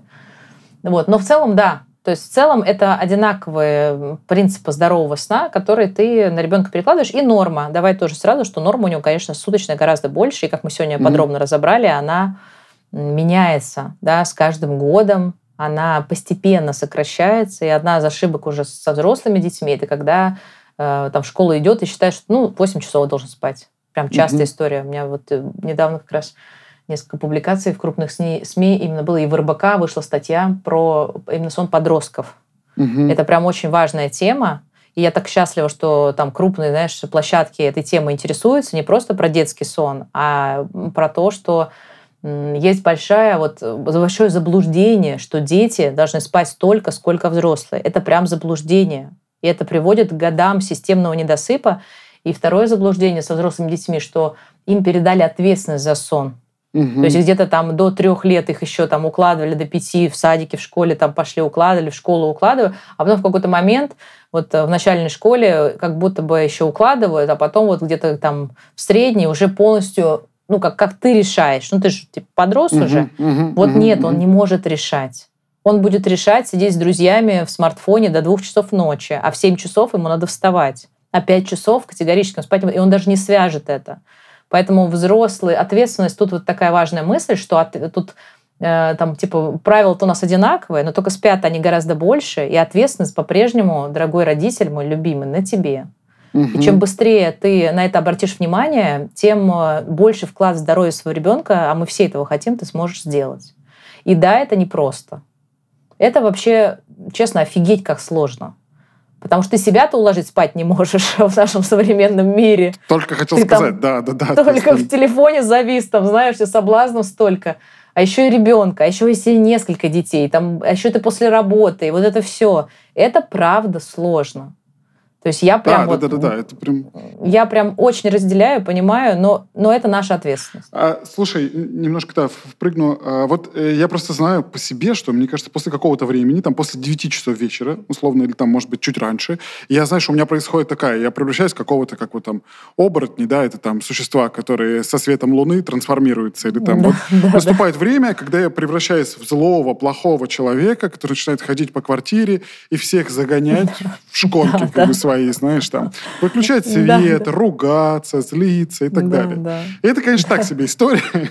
Я очень не люблю эту роль, но настолько для меня важен сон, что я ну, не могу не делать этого. И там всем угу. попадает. И, и жене, и взрослым, там, и детям, да. прям всем на свете. Я вот, конечно, до сих пор не могу сказать, что у меня какая-то идеальная процедура, но, наверное, я верю в то, что раз за разом, в конечном итоге, ну, к этому угу. будут относиться лучше, и дети поймут, что это да. действительно важно. И так важно. вот мы живем. Ну смотри, давай, давай ага. я тебе при, при, при, при, приведу прям сразу практический лайфхак, как, возможно, да, да, тебе да, да, да. может вот, вот эту твою ситуацию сделать лучше, возможно, будет полезно всем, да будет всем полезно, даже если у вас сейчас маленькие дети, э, как бы до там, 15-18 лет вам это актуально в любом случае. Значит, смотри, один из работающих, вот если сейчас не брать рассказы, почему так, это, как это важно, и какой ты молодец, с одной стороны, что ты этим вопросом несешь ответственность, с другой стороны, а, как не хотелось бы формировать вокруг сна напряжение и какие-то отрицательные эмоции в семье, то, что я услышала. И это тоже такая боль, и ты вот ищешь какой-то свой путь, как вот все-таки мне балансировать что между, между тем, чтобы забить, и между тем, чтобы не передавить этим сном так, что они вообще ненавидели да, mm-hmm. себя, а я ненавидела себя в роли вот этого какого-то деспота, который ходит там всеми командует и всех запихивает. А если не запихивать, они вообще не лягут, да, условно. Mm-hmm. Я это все чувствую, я понимаю. Значит, какой практический момент? Вообще, я говорю, это тема отдельного подкаста, но практически момент такой. А, что помогает? Каждому ребенку составляется список. Он пишет его своей рукой. Вы с ним вместе садитесь. Что нужно делать перед сном? Этот список а, вешается там рядом с кроваткой, со столиком, кладется на стульчик, все что угодно. И ребенок, и когда ты а, на подготовку закладывается час, внимания, и на ритуал еще полчаса. Это разные вещи. Мы называем подготовку мостик ко сну. То есть, когда ребенка просто надо из активного дня дать трансформироваться ему в, угу. эм, в готовность спать, потом с ним проводить ритуал, это вот те повторяющиеся действия. А, и часто, потому что нет мостика, родители сразу начинают ритуал, и этот ритуал растягивается, он выглядит как там такое, а нужно время просто на адаптацию, даже вот и психически, и замедлиться, и вот это все. И это целый час. То есть если у тебя дети, например, засыпают 9 часов, то твой а, а, мостик должен начинаться за полтора часа. Угу. Понятно, да? Это, это прям супер классно, чуть-чуть рассчитать по получше время. И в этот мостик они по списку работают сами. Не ты за ними ходишь, ты говоришь, давайте, там, надо, ну, надо пройти его несколько раз, надо каждому составить свой. Да, можно назначить среди детей главного, кто там галочку ставит, отвечает, чтобы они там все собирались. Типа там написано почистить зубы, все такие тын-тын-тын. Вот они там разговаривают, что-то делают почистили там. Может быть, у них это займет чуть больше времени, неважно. Не, не но зато, когда они сами тоже понимают, что это не ты их каждому из двух, трех, одному ребенку все время какое-то точное действие говоришь, на пятой попытке ты уже срываешься там в какой-то полукрик, потом сам там рвешь волосы, чувство вины, и вообще все это не так, как я хотел, а тут надо вот по этому списочку, чтобы они тоже э, двигались сами. Вот эти списочки прям классно работают. Э, в каждом, я вот когда у меня все начинает слетать, мы просто составляем списочек. Если даже год все потом, ну, списочек не нужен, уже все в голове все знают, все начинают. Ты просто говоришь, начинается подготовка, там дети, дети идут. Когда они более маленькие, как у тебя, я этот списочек с ними делала полностью сама. То есть мы прям брали этот списочек, и по этому списочку мы двигались. Так, мы сейчас все идем там чистить зубы. Если кто-то разбегается в разные стороны, это фишка уже многодетных семей, то ты начинаешь рассказывать какую-то историю, И они всегда знали, что пока мы делаем этот ритуал, я всегда рассказываю историю. Mm-hmm. И они все гуськом за мной ходят, маленькие, два, четыре, там, да, и так далее. Вот они ходят, они слушают. Каждый день к нам в это время приходит дракоша, дракоша, с ним происходит удивительная история. Сейчас мы идем чистить зубы, и пока вы чистите, вот я рассказываю. И, соответственно, у них это как игра. И у меня как игра, и настроение. То есть, понимаешь, мы можем все, что хочешь сделать. Списки а, с маленькими детьми, ты проходишь по списку сам. Сейчас они сами это уже делают. И обязательно в ритуал заложено что-то приятное. Ну, типа, ты должен выделить какие-то действия не супер приятные, типа, mm-hmm. там, почистить зубы, собрать вещи, собрать портфель, еще что-то сделать. А какие-то есть приятные, что в конце этого, например, ты там слушаешь аудиосказку. И вот сейчас она уже включается, давай-давай, те доделай и иди. То есть, понимаешь, мы можем тут гибко mm-hmm. играть. И если есть у тебя задача такая снять напряжение вокруг этого, то ты можешь это сделать. Надо вот чуть-чуть вот понимать, что чуть-чуть больше времени, Э, совместные активности с детьми списки, плюс, конечно, твой настрой. Но как только ты один раз у тебя получится, ты так поймаешь, что это ощущение хорошее, что ты такой прям хороший отец, и так все приятно было. Это то, что ты сделал, и вы себе закрепляй, и к этому, соответственно, дальше стремись. Слушай, прикольно, да, я, я прям, а, да, точно беру это, и тут в какой-то момент я понимал, что не хочу быть вот э, тем стражем ворот, который как бы хранителем этого списка и заставляющим. Я даже, э, знаешь, у есть такой тренер Владимир Тарасов, у него есть э, фраза... Да. Э, героя. Когда пусто, да, героя. И вот у него есть эффект лодки или пустая лодка прием, когда угу. не ты делаешь, а как будто кто-то делает вот эту лодку. То есть я ничего... И у меня это была самая сильная мотивация, я не, не допилил ее на умный дом чтобы, условно, угу. не я этот чек-лист делаю, а за полтора угу. часа включается Wi-Fi, как бы гасится свет, там угу. то все. И поэтому да, да. Я здесь ни при чем. Я просто сижу и такой же страдалец, как и вы. Вот э, просто вот так работает технология. Э, там синие цвета какие-то гасятся. И, ну, никак не реализую, честно говоря, всю эту штуку. Такой автоматический, знаешь, чек-лист. Вот этот. Ну да. А, Лен, слушай, сейчас, наверное, уже мы близимся к финалу, хотя столько uh-huh. к тебе вопросов. Я не знаю, наверное, каждый раз, когда ты с кем-то записываешь подкаст или какой-нибудь эфир, вот последние, мне кажется, минут 20 должны вот сопровождаться такими словами. Лен, Лен, мы что-то начали. Вот, сейчас поэтому я попробую а, вот по тем возрастам еще точечно спросить. По поводу а, дневного и вечернего сна очень прикольная тема, да, то, что ты сказала про страны, э, это прям любопытно, потому что мы сейчас находимся в Таиланде, и здесь сильно менее трепетно к дневному сну. Я сначала думал, да. что это просто они такие заюши, тайцы, и, ну, там, никого ничего не заставляют. Возможно, сейчас, думаю, жара, например, днем, ну, типа, хочешь угу. спи, не хочешь не спи в садике, как бы, up to you, то есть часть угу. детей спит, часть не спит. И вот здесь, э, скорее, твое мнение, понятно, что это там зависит от ребенка и прочее, но глобально, если я правильно тебя услышал, то мы стремимся там к некой норме а, суммарной по сну, то есть, условно, угу. ребенок должен какое-то количество, да, высыпать часов. Там, э, но как они распределены, то есть, условно, это два часа там и там остальные, не знаю, 10-11 часов э, ночью, или они в купе ночью, в целом уже не такая принципиальная история. После трех не такая принципиальная. До трех угу. есть ряд исследований, которые нам говорят о том, что все-таки хорошо бы ребенку днем отдыхать. Угу. Тут э, два фактора. Высыпать суточную норму, а второе – выдерживать психически, психологически э, да, там 12 часов бодрствования подряд. Угу, угу, Если ты помнишь, у детей до всего периода, как я говорила, там 6 дневных снов, 5, потом 4, потом 3, потом 2, потом 1. И психика должна дорасти чтобы ребенок а, выдерживал без дневного сна 12 часов бодрствования. Это очень большая нагрузка. И поэтому всегда будут дети, которые не выдерживают даже в 4 и в 5 лет. И очень важно им спать днем. Угу. А будут такие, которые, в принципе, выдерживают при условии, что им суточную норму обеспечили в ночное время, ну ок. Угу. А как это понять? Это поведение. Поведение и самочувствие ребенка. А я уверена, что многие родители, если внимательно понаблюдают, увидят, что у ребенка к вечеру истерики, капризы, вот прям с 6-7 все. Ну, то есть прям так плохо ему, потому что он не поспал э, с часу до трех, и э, все, значит, не готов пока. Да, угу. это неудобно, но надо все-таки с часу до трех это сон дневной вернуть, и тогда ребенок вечером, у него уходит вот это истеричное, перевозбужденное поведение. А угу. есть э, дети, даже трехлетки, которые, там, допустим, 8 встали, и в 8 часов к 8 спокойно уложились, без вот этого двухчасовых истерик и поведения вечером. какого-то вот неадекватного. Ну, нормально. Раннее укладывание обеспечило им а, восстановление необходимое. 12 часов суточная норма обеспечила им восстановление всех систем за их э, индивидуальную норму. И вот они тянут. Угу, вот, угу. А, поэтому вот тут вот второй вот это важнейший момент. То есть э, возможность э, психики выдерживать 12 часов бодрствования подряд. Она чаще всего все-таки после трех лет есть.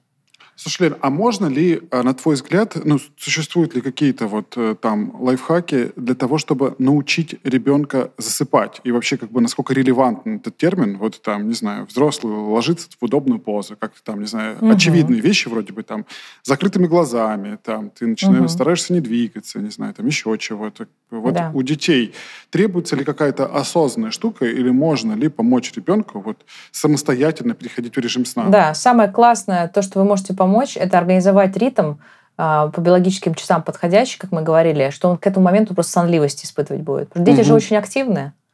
Они очень активные, они двигаются многократно больше, чем мы.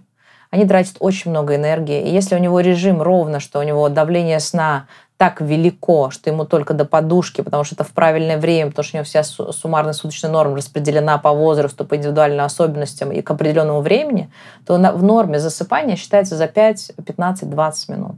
Угу, угу, это угу. то время, когда ребенок просто ложится, а, расслабляется, ему нужно расслабиться в этот момент. Но мы как, как это легко сказать, расслабиться ребенку, да? То есть он уже такой... Вот для этого мы делаем тот самый мостик, когда мы замедляемся, для этого мы делаем ритуал перед сном, когда это приятные действия перед сном с родителем, последовательные, четкие, ведущие только ко сну, и он знает, что это безапелляционно дальше будет только сон. Это еще тоже э, крайне важно. И эти все действия расслабляющие, успокаивающие, маркирующие сон. Тут и какая-то спокойная книжка подойдет, и колыбельные. Но это все изо дня в день одно и то же, достаточно монотонно, чтобы вот проведя этот мостик, проведя ритуалы. И смотри, биологи... ты работаешь, помнишь, я говорила, система. Угу. То есть ты супер э, пере... прошел переходный период на мостике, ты расслабился очень сильно на, на ритуале. У тебя биологические часы к этому моменту просто уже такие, все, вот тебе спать. То есть тебя как будто мы плавно-плавно подвозим, и ребенок засыпает. То есть это комплекс действий. Uh-huh, uh-huh, да, есть еще, конечно, дети с, там, с разными а, своими нюансами, темпераментами и так далее. И у нас мы там всякие техники релаксации условно мы применяем. Но по сути техника релаксации – это все от йоги до поглаживания спинки. То есть все что угодно, что помогает тебе там, переключиться на тело, переключиться на ощущения, там как-то, да, и так далее, и так далее. А, таких много, вот эти все, знаешь, из детства, рельсы, рельсы, шпалы, шпалы, там, да, да что да, это да. такое? Это вот про, про, ровно про это, когда ты просто с головы на тело переводишь ощущения, да, и релаксируешь. Но это все работает в комплексе. Если вы э, взять ребенка с батута в 9 часов угу. вечера, он прыгал на батуте, друзья, положить в кровать и начать делать рельсы-рельсы, ну вот он едва ли прям сейчас уснет, потому что он может быть голоден, потому что он перевозбужден, у него адреналин, у него не было переходного периода, вообще он хотел играть там с, с Колей, со своим лучшим другом. Ну то есть э, это вот опять желание волшебной таблетки. А когда ты угу. в комплексе это делаешь в системе, и самое интересное, что сначала родителям это кажется сложно, но вот когда они выходят после каких-то наших консультаций или там курсов, мне кажется, все это встра... Я вот им тоже в начале там в лекции первой говорю, вы просто сейчас сложно, тебе кажется, там 20 параметров, какая-то система, боже, еще система про сон ребенка, что это вообще такое придумали тут? Она встроится в твою жизнь. Ну, как ты вот постепенно встроилась в твое, знаешь, а, а, общение с ребенком. Там столько надо всего учитывать, как надо себя вести. Но ты же постепенно это встраиваешь. Uh-huh, uh-huh, да, uh-huh, ты же постепенно, любой, когда ты берешь новый проект на работе, там столько неизведанного, но ты же постепенно осваиваешь каждый какой-то там, да, если мы предпринимателей возьмем, то там огромное количество навыков, э, которых ты должен там обладать, от найма людей до разбираться сам в каких-то темах, в каких-то не разбираться, но хотя бы ты можешь поставить задачи, потом как ты это ставишь задачи, э, как ты формулируешь, как это сделать, повысить эффективность. Там огромное количество, ну, и если ты э, к каждой теме так подходишь, думаешь, лучше вообще не заниматься, там так столько. Нет, а это встроится. Сейчас ты уже там действующий, например, руководитель, предприниматель, они по умолчанию у тебя. Просто ты прокачиваешь навыки, они по умолчанию тебе, ты не тратишь на них столько времени. Мой любимый пример про вождение машины всегда. То же самое, uh-huh, да, наша uh-huh. первая поездка после автошколы, мы там сдаем, и сейчас. Ну, просто это приходит в навык. Поэтому здесь тоже это можно сделать. Все эти мостики, ритуалы, подобраны правильные ритмы. А когда ты понимаешь специфику, и ты практикуешь э, там 3-4 недели, потом дальше, и тебе это встраивается, и все, и тебе не надо даже каких-то супер усилий прилагать или там что-то делать. Поэтому не надо этого бояться, надо просто это взять в себе, ну, как бы в работу, угу. в жизнь. Слушай, Лен, а, наверное, такие коротенькие прям, а, вот если Давай. можешь коротко прокомментировать э, сон и питание перед сном, и сон и физическая угу. активность. То есть, условно, сейчас там в моей голове э, нужно просто, что про питание, что про сон, и то, и другое хорошо, но типа разграничить временной рамкой от э, угу. непосредственного периода сна. То есть там, да. чем больше физухи, так тем лучше примерно. для сна. Просто да, как бы да. типа, сделайте паузу между там сном да, и так, этим. так и есть. Э, детям угу. крайне важно физическую активность выплеснуть. Это один из факторов залогов хорошего сна. Они должны потратить энергию. Это угу. очень важно, поэтому э, там, да, прогулка, но не прям перед сном с беготней, а, как ты правильно сказал, чтобы там оставалось время на вот этот мостик, замедление и так далее. Угу. Вот с питанием то же самое, но дети с питанием немножко отличаются от нас. То есть если у нас рекомендация вплоть до там, за 3-4 часа до сна не есть, чтобы да, оставить в покое свою пищеварительную систему и так далее, то дети тебе на вот это твое предложение до 3 часа не есть, они тебе, они поедят сначала 8, ты решила к 10 укладывать, а ровно без 5-10, когда ты все сделал, подготовился, все прочитал, ты красавчик, по списку прошелся. Вот они такие, а я есть хочу. Я очень хочу есть. Один раз, один раз, я быстренько. Да, вот я думаю, все с этим сталкивались, потому что через два часа они снова хотят есть. Поэтому mm-hmm. вот я всегда родителям говорю, что с детьми у тебя вот ты покормил, и у тебя есть этот ровно час на а, там мостик ритуал, условно, вместе, да, то есть уже, уже там, и все, и давай, потому что если ты сейчас еще потом час, час, час потусуешь, а потом начнешь что-то делать, ты гарантированно будешь есть. И самое интересное, что я сразу хочу сказать, что я консультант по сну, у меня трое детей, и абсолютно я не идеальна. То есть я периодически попадаюсь вот в эти ловушки, чтобы не было такого, знаешь, э, что там uh-huh, есть uh-huh. какая-то в сферическом вакууме правильная Лена, которая все делает всегда верно мы просто с мужем каждый раз вот так вот, у нас третья точка, мы просто, ну, размывается фокус там на трех детей, с кем-то пообщался, и вот это время дольше происходит, да, то есть мы там угу. начали и через два часа вот они только укладываются, значит, и она такая все ложится, я есть хочу. И мы, боже, мы оба такие, мы такие, ну уже иди там сама, найди что-нибудь, уже просто хочется так сказать, потому что... Да, ну, причем... То есть я это хорошо понимаю, да. Причем, мне кажется, эта штука, вот она прям в центр материнского сердца. Знаешь, то есть если я могу сказать, фиг тебе, как бы не будешь ты есть, ты делаешь. Да, у меня муж так и говорит, да. То, Ничего не знаю. То мама, мама, ну, ты, ну это же еда, это же голодный ребенок, ты чего? Я же там готовила еще утром, там вон котлетка да. лежит. И, ну, это прям вообще безболезненно, ой, без э, апелляционно работает. А, ну да, да, да. Да, мне очень сложно э, ребенка уложить голодного, невозможно. Я пару раз так делала в каких-то воспитательных мерах, чтобы типа, нет, уже только завтра, только завтра. Вот. И это тоже, кстати, полезно, потому что если так не делать ни одного раза, ребенок, в принципе, это в привычку может поставить. Ну, прям ритуал такой становится. Ну, типа, угу. только все легли, надо попросить поесть. Поэтому твоя задача, зная вот это, надо какой-нибудь там условный банан или какой-то условный, там, не знаю, кефирчик или что там каждый дает в семье своей, это поставить а, просто в ритуал. Ну, то угу. есть, что прям в ритуале у нас есть эпизод там, с бананом. Угу. Слушай, а вот э, э, всякие там магний, бананы, глюкоза и так далее. Вот важно ли это для ребенка? Или в случае ребенка настолько у него сжигает все это организм, что там, в общем-то, не так принципиально? Ну, смотри, э, у нас консультантов по сну такая принципиальная позиция, что мы не вмешиваемся на территорию, все, что связано там, не знаю, с лекарствами, с БАДами, это наши границы компетенции. Мы их mm-hmm. не назначаем, не mm-hmm. переназначаем, не отговариваем, ничего не делаем. И мне кажется, это очень правильно, потому что это все-таки надо, этим должны заниматься врачи, которые видят какие-то показатели, которые читают какие-то исследования специально на эту тему. Да?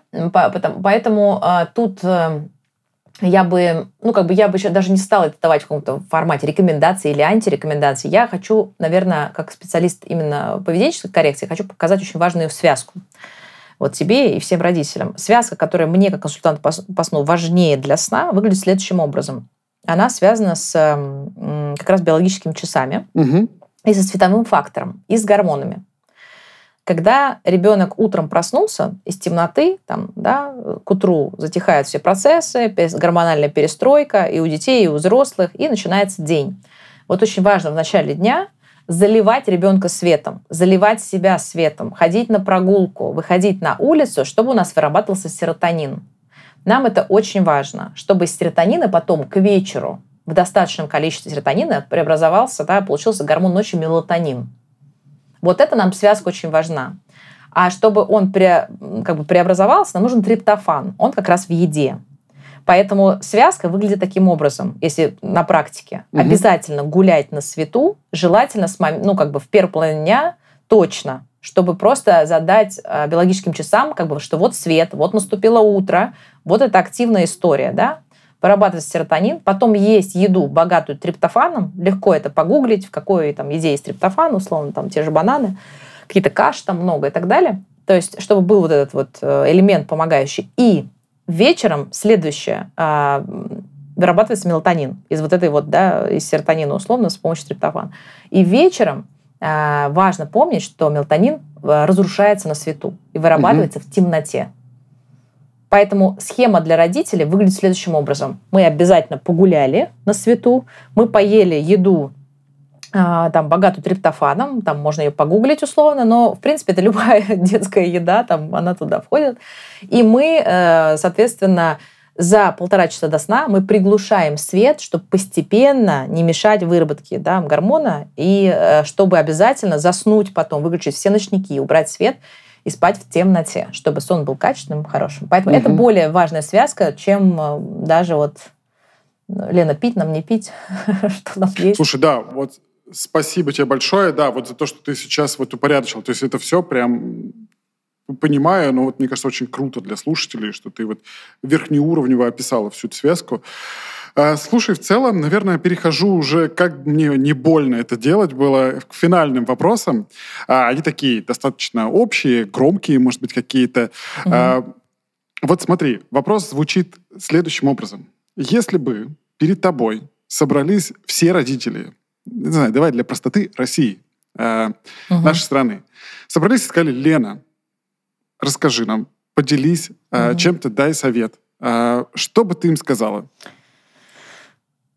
Я ради этого вопроса 12 лет работала, знаешь.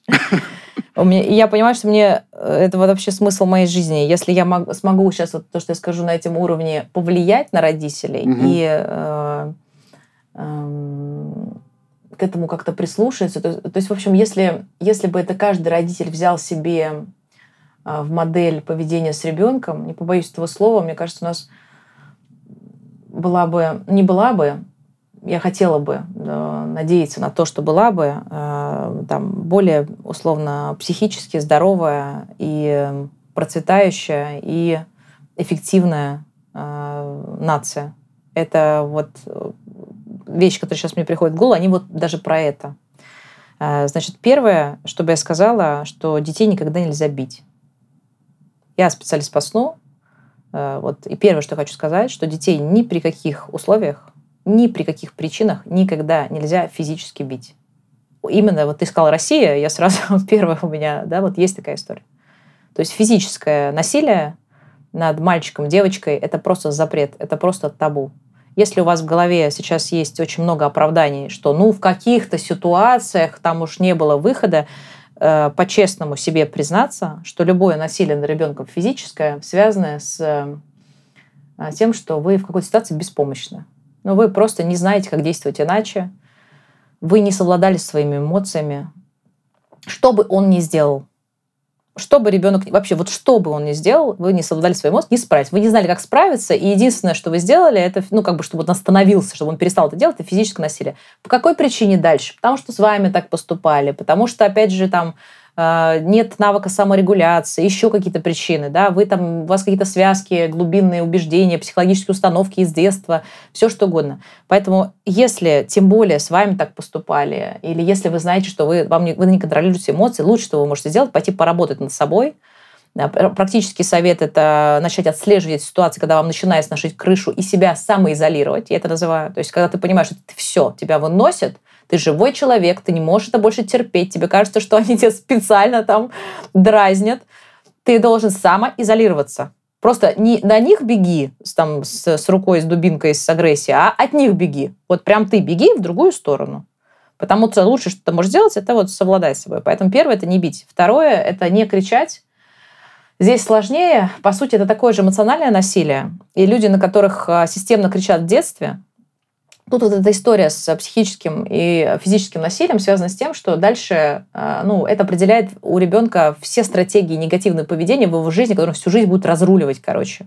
Он либо будет агрессировать на других, либо будет это компенсировать за счет унижения других, либо будет передавать это дальше в своем роду, в своей семье. То есть вот все то, что вы не хотите, скорее всего, как родители, чтобы происходило. И, и вот поэтому крич, крик это такое же а, эмоциональное насилие, но положа руку на сердце, наверное, я не знаю ни одного родителя, который хоть раз не кричал на своего ребенка.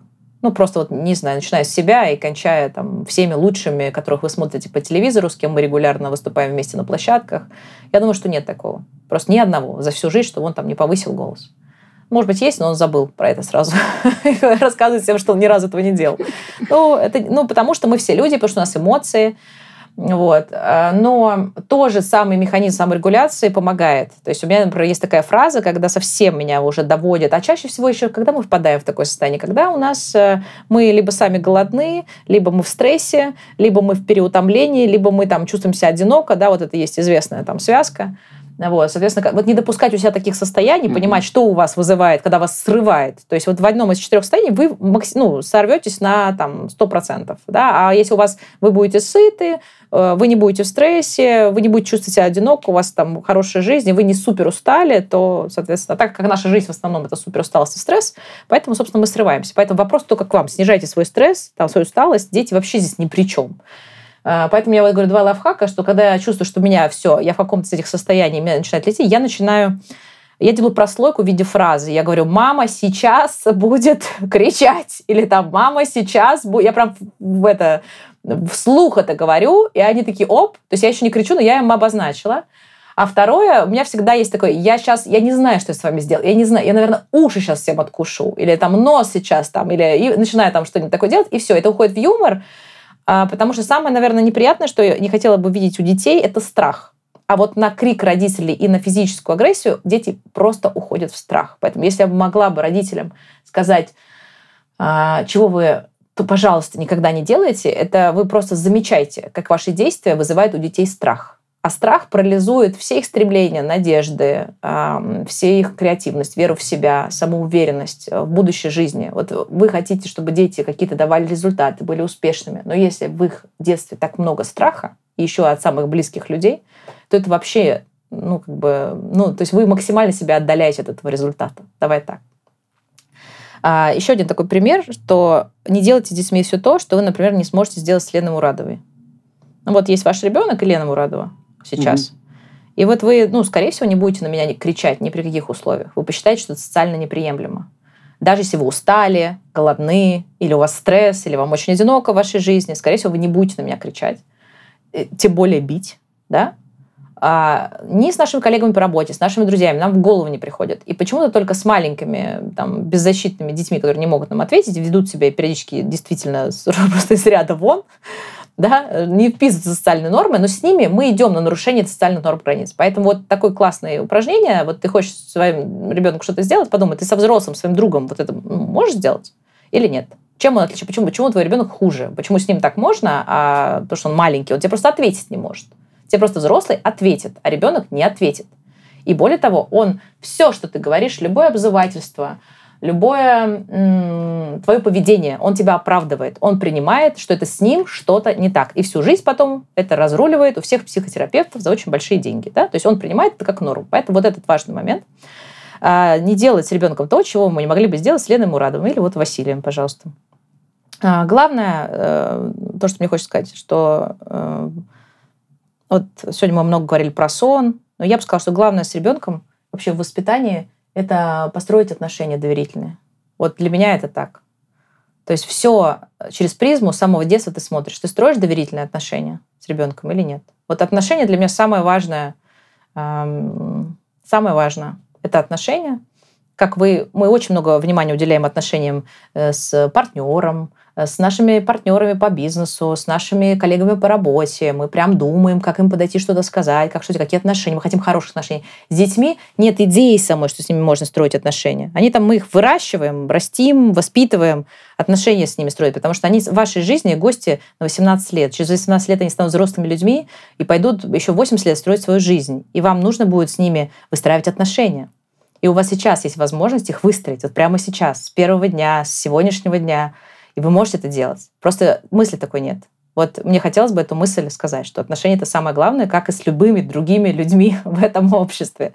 Да? И а, последнее, наверное, ну, конечно, я не могу сказать, что не надо терпеть проблемы со сном, можно их решать, налаживать э, в каждом возрасте до комфортного вам состояния, не обязательно по методике проораться, можно сделать, э, опираясь на там, нюансы законы, которые мы сегодня рассматривали, знать их, хорошо понимать, выстраивать, да, вы можете это сделать, вы можете влиять на сон ребенка.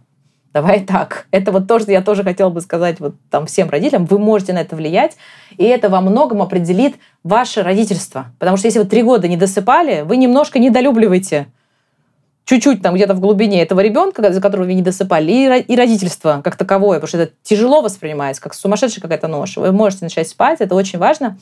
Ну и последнее по воспитанию, конечно же. А, всех болтает между авторитарным стилем и либеральным в родительстве. Ну, типа, я назидаю, я авторитарный, ты должен делать, как я сказал, или либеральный. Ты абсолютно свободен. Ты можешь делать все, что угодно, но только почему-то потом он тут не слушается, а там почему-то он страх, со страхами всю свою жизнь живет, и то, и то не, не, не работает. В серединке есть демократичный стиль, когда ты берешь на себя ведущую роль взрослого, про что мы сегодня говорили, например, в контексте сна. Ты не отдаешь ему, что ты можешь два ночи сидеть с телефоном, а ты понимаешь, что это твоя ответственность, это твоя граница, ты берешь ведущую роль, ты определяешь, но в рамках этих границ есть очень много свободы. Есть те самые хорошие отношения, есть то самое принятие каких-то решений, доверие и вот это все. То есть ты не отказываешься от границ, просто они стоят очень далеко, очень адекватно, но они четко твои, как родители, ты за них отвечаешь. То есть вот э, про это тоже, я говорю, можно там отдельную снимать передачу, но это вот, наверное, основные вещи. Не бить, не кричать, не поступать так, как ты бы не поступил со взрослым человеком, знать, что ты можешь наладить сон, и он во многом будет определять твое состояние как родителя и все, что ты хочешь дать. И выстраивать отношения с детьми по модели демократичного воспитания, где ты точно несешь ответственность, и ты надежный взрослый, при этом ты уважаешь, даешь много свободы, а, даешь возможность вырасти, сепарироваться и от тебя спокойно, счастливо уйти. Ух, Лен, очень мощно прям я, знаешь, слушал тебя, и мне хотелось в середине встать и, знаешь, не заканчивая свой рабочий день, пойти домой обнять детей. Просто вот я слушал тебя, знаешь, и это, это очень круто. И я, наверное, добавлю, а, с твоего позволения, просто твоими же словами. Я слышал это в эпизоде с Юрой Белонощенко, ты говорила, что а, чтобы у родителя, который, ну, у всех бывает, и кричат, и там могут и руку поднимать и так далее. Ну, то есть разное. Но вот мудрую мысль, которую сказала ты тогда, и которую я себе взял в а, угу. вооружение, что никогда не поздно а, начать. Начать прямо сейчас. Да, да, да, да. да. То есть вы, если вот сейчас начнете менять свое поведение и начнете по-другому делать, то вы очень много всего сделаете хорошего. Нет точки, когда поздно, когда нельзя что-то изменить. Однозначно. Вот это прям очень мощно и очень терапевтично, на мой взгляд, для любого родителя. Сто процентов. Сто процентов. Давай я, знаешь, я приведу, приведу пример. Вчера вечером, ты сейчас у меня тоже трансформации сильные, такие личностные происходят. Я нашла шаблоны в поведении в своем, которые, например, не дают мне там ну, какие-то получать результаты, которые я хочу получать. Я над этим работаю а, я их там ищу. И вот я нашла какой-то шаблон из детства, что меня там очень много критиковали, и у меня это там гипертрофировалось, знаешь, какой-то перфекционизм, а, такой вот прям перфекционизм до, до уровня, что вот он даже во вред себе идет, например. И вот я вот это нашла, и, соответственно, я условно первое хочу, во-первых, сама себя да, в этом там э, как бы найти, успокоить, понять, принять. А во-вторых, я хочу, я вот такие вещи, например, иногда даже с детьми проговариваю. А, и если мой перфекционизм, я прям, что он им вредил вот в воспитании в каких-то моментах, я прям понимаю, что лучше, что я могу сделать, это, ну, прямо сегодня, вот вчера вечером мы с дочерью средней об этом разговаривали, прямо сегодня я могу эм, признаться в этом, понять, что я так больше не хочу, э, и понять, что, э, ну, то есть я вот когда начала рассказывать, ты знаешь, мне там вот критиковали, там так-то, так-то, она говорит, ты тоже мне три раза сказала вот это слово. И я ей говорю в этот момент – да, там она что-то не убрала, и я там ей что-то сказала. Понимаешь, для меня это просто слово, там, типа, ну, слушай, ну что ты нанюшничала, ну, там, еще что-то, знаешь, такое. А ребенку вот этот вот момент, вот когда тебя условно обозвал близкий взрослый, даже вот просто маленький, это на перфекционизм, кстати, влияет. У нас там вообще поколение mm-hmm. перфекционистов, оно вот оттуда, потому что в нашу сторону позволялось очень много оценочных суждений. Это вот одна маленькая, я тебе просто пример привожу. Угу. И я, я знаю, что говорю. Ты знаешь, ты меня прости, пожалуйста, я больше так точно не хочу. Потому что ты я буду очень рада, если ты все будешь складывать. И так и надо с детьми говорить. Слушай, давай уберемся, давай приберем комнату, давай я тебе помогу, приберись, пожалуйста, тут уже пахнет. То есть ты можешь описывать процесс, ты можешь делать все что угодно, но обзывать ребенка какими-то там словами, это приводит к тому, что, ну вот видишь, он верит себе, он там, да, это для него это критика очень сильная, и это ранит, и потом формируются разные защитные механизмы. И вот я говорю, слушай, я так не хочу, ну как бы я так не хочу, чтобы ты себя ощущала, я буду очень следить, если я вдруг а, так буду делать, знаешь, это неправильно, я не это хочу сказать. Ты можешь, как любой живой человек, ты можешь в какой-то момент что-то не убрать за собой. Это не вселенская катастрофа. Просто, к сожалению, по-честному давай, когда мы не в ресурсе, мы начинаем агрессировать. Да, про что мы говорили. Мы голодны, мы устали, то, что мы говорили. Мы начинаем почему-то, нам проще сказать словом там грязнуля, неряха, еще что-нибудь. Нам проще таким словом сказать, чем мне описать процесс, что на столе лежит огрызок. Убери, пожалуйста. Нам так проще назвать как-то обесценивать, как-то вот, да, вот, и там проще. А когда я поняла, как со мной это сработало, и что я так не хочу, я это признала, я это проговорила, и, и более того, я ей поселила такую мысль, смотри, что это ненормально. Поэтому говорю, даже если так буду делать, ты прям мне говори, ты говоришь, что мне неприятно. Так не надо, говорю, потому что это неправильно. Ты просто знай так. И она такая, понятно. И вот это тот момент, когда ребенку 13, 13 лет, возможно, я что-то позволяла, и внимание, она их даже вспомнила. Она говорит, ты мне 3-4 раза так говорила. Я такой, ух ты. То есть она даже помнит эти 3-4 раза, понимаешь? И теперь я и сама же, я, который говорю, говорю, это ненормально. Ты не можешь все делать на 5. Ты не можешь всегда иметь там чистый стол. Ты, то есть, видимо, что я хотела слышать, знаешь, сама когда-то условно. И это прям, ну, фантастика. То есть в каждый момент ты можешь начать это делать в 13 лет, в 23, в 7, в 3. Вот. Это, но это проработано над собой, согласись. Видишь, с чего? Вот с чего мы начинали? Абсолютно, абсолютно. Все, что ты говоришь, оно настолько прям отзывается. Я понимаю, что это про меня, угу. не про них. То есть они да. просто вот спутники в моей жизни рядом, которые идущие, да, да, получающие да. от меня что-то. Лен, я прям безумно тебе благодарен. Знаешь, пришел говорить с тобой про сон, а ты столько угу. мощных, глубоких, важных вещей проговорила, помимо того, что про сон так круто разложила, что я просто безумно тебе благодарен. Спасибо тебе большое, что ты выделила время, а, поделилась всем этим, дала столько хороших рекомендаций. А, спасибо. Спасибо большое за приглашение. Я прям тоже получила сегодня огромное удовольствие. Ты очень важные темы поднимала, вопросы. А, мне кажется, у нас получился очень полезный подкаст. И спасибо за то, что ты дал возможность как раз сказать то, что я наблюдаю в работе много лет, то, что я вижу, то, что я сама проживаю с детьми, то, что проживают другие родители, часто в слезах каких-то, в переживаниях, в переосмыслениях. И что об этом, мне кажется, надо больше говорить, а, больше объединяться, больше друг друга поддерживать, потому что я вижу свою работу именно в поддержке и в принятии нас, взрослых, в таких ситуациях и в акценте на проработке да, каких-то своих моментов.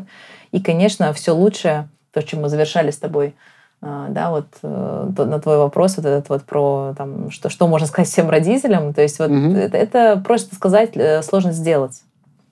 Но да, спасибо за то, что можно начать прямо сейчас. И нормально, если не сразу у вас будет получаться. Нормально, даже если на это уйдет несколько лет, это тоже нормально. Даже не недель. То есть, э, да, но несколько лет. Но если вы даже в эту сторону задумаетесь и пойдете по этому пути, однозначно отношения с вашими детьми станут лучше. Вот этого 100%. я всем очень жалею, потому что это наши самые главные по жизни, знаешь, близкие люди.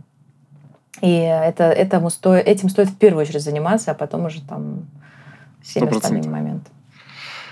Спасибо Хорошо. тебе еще раз. Спасибо.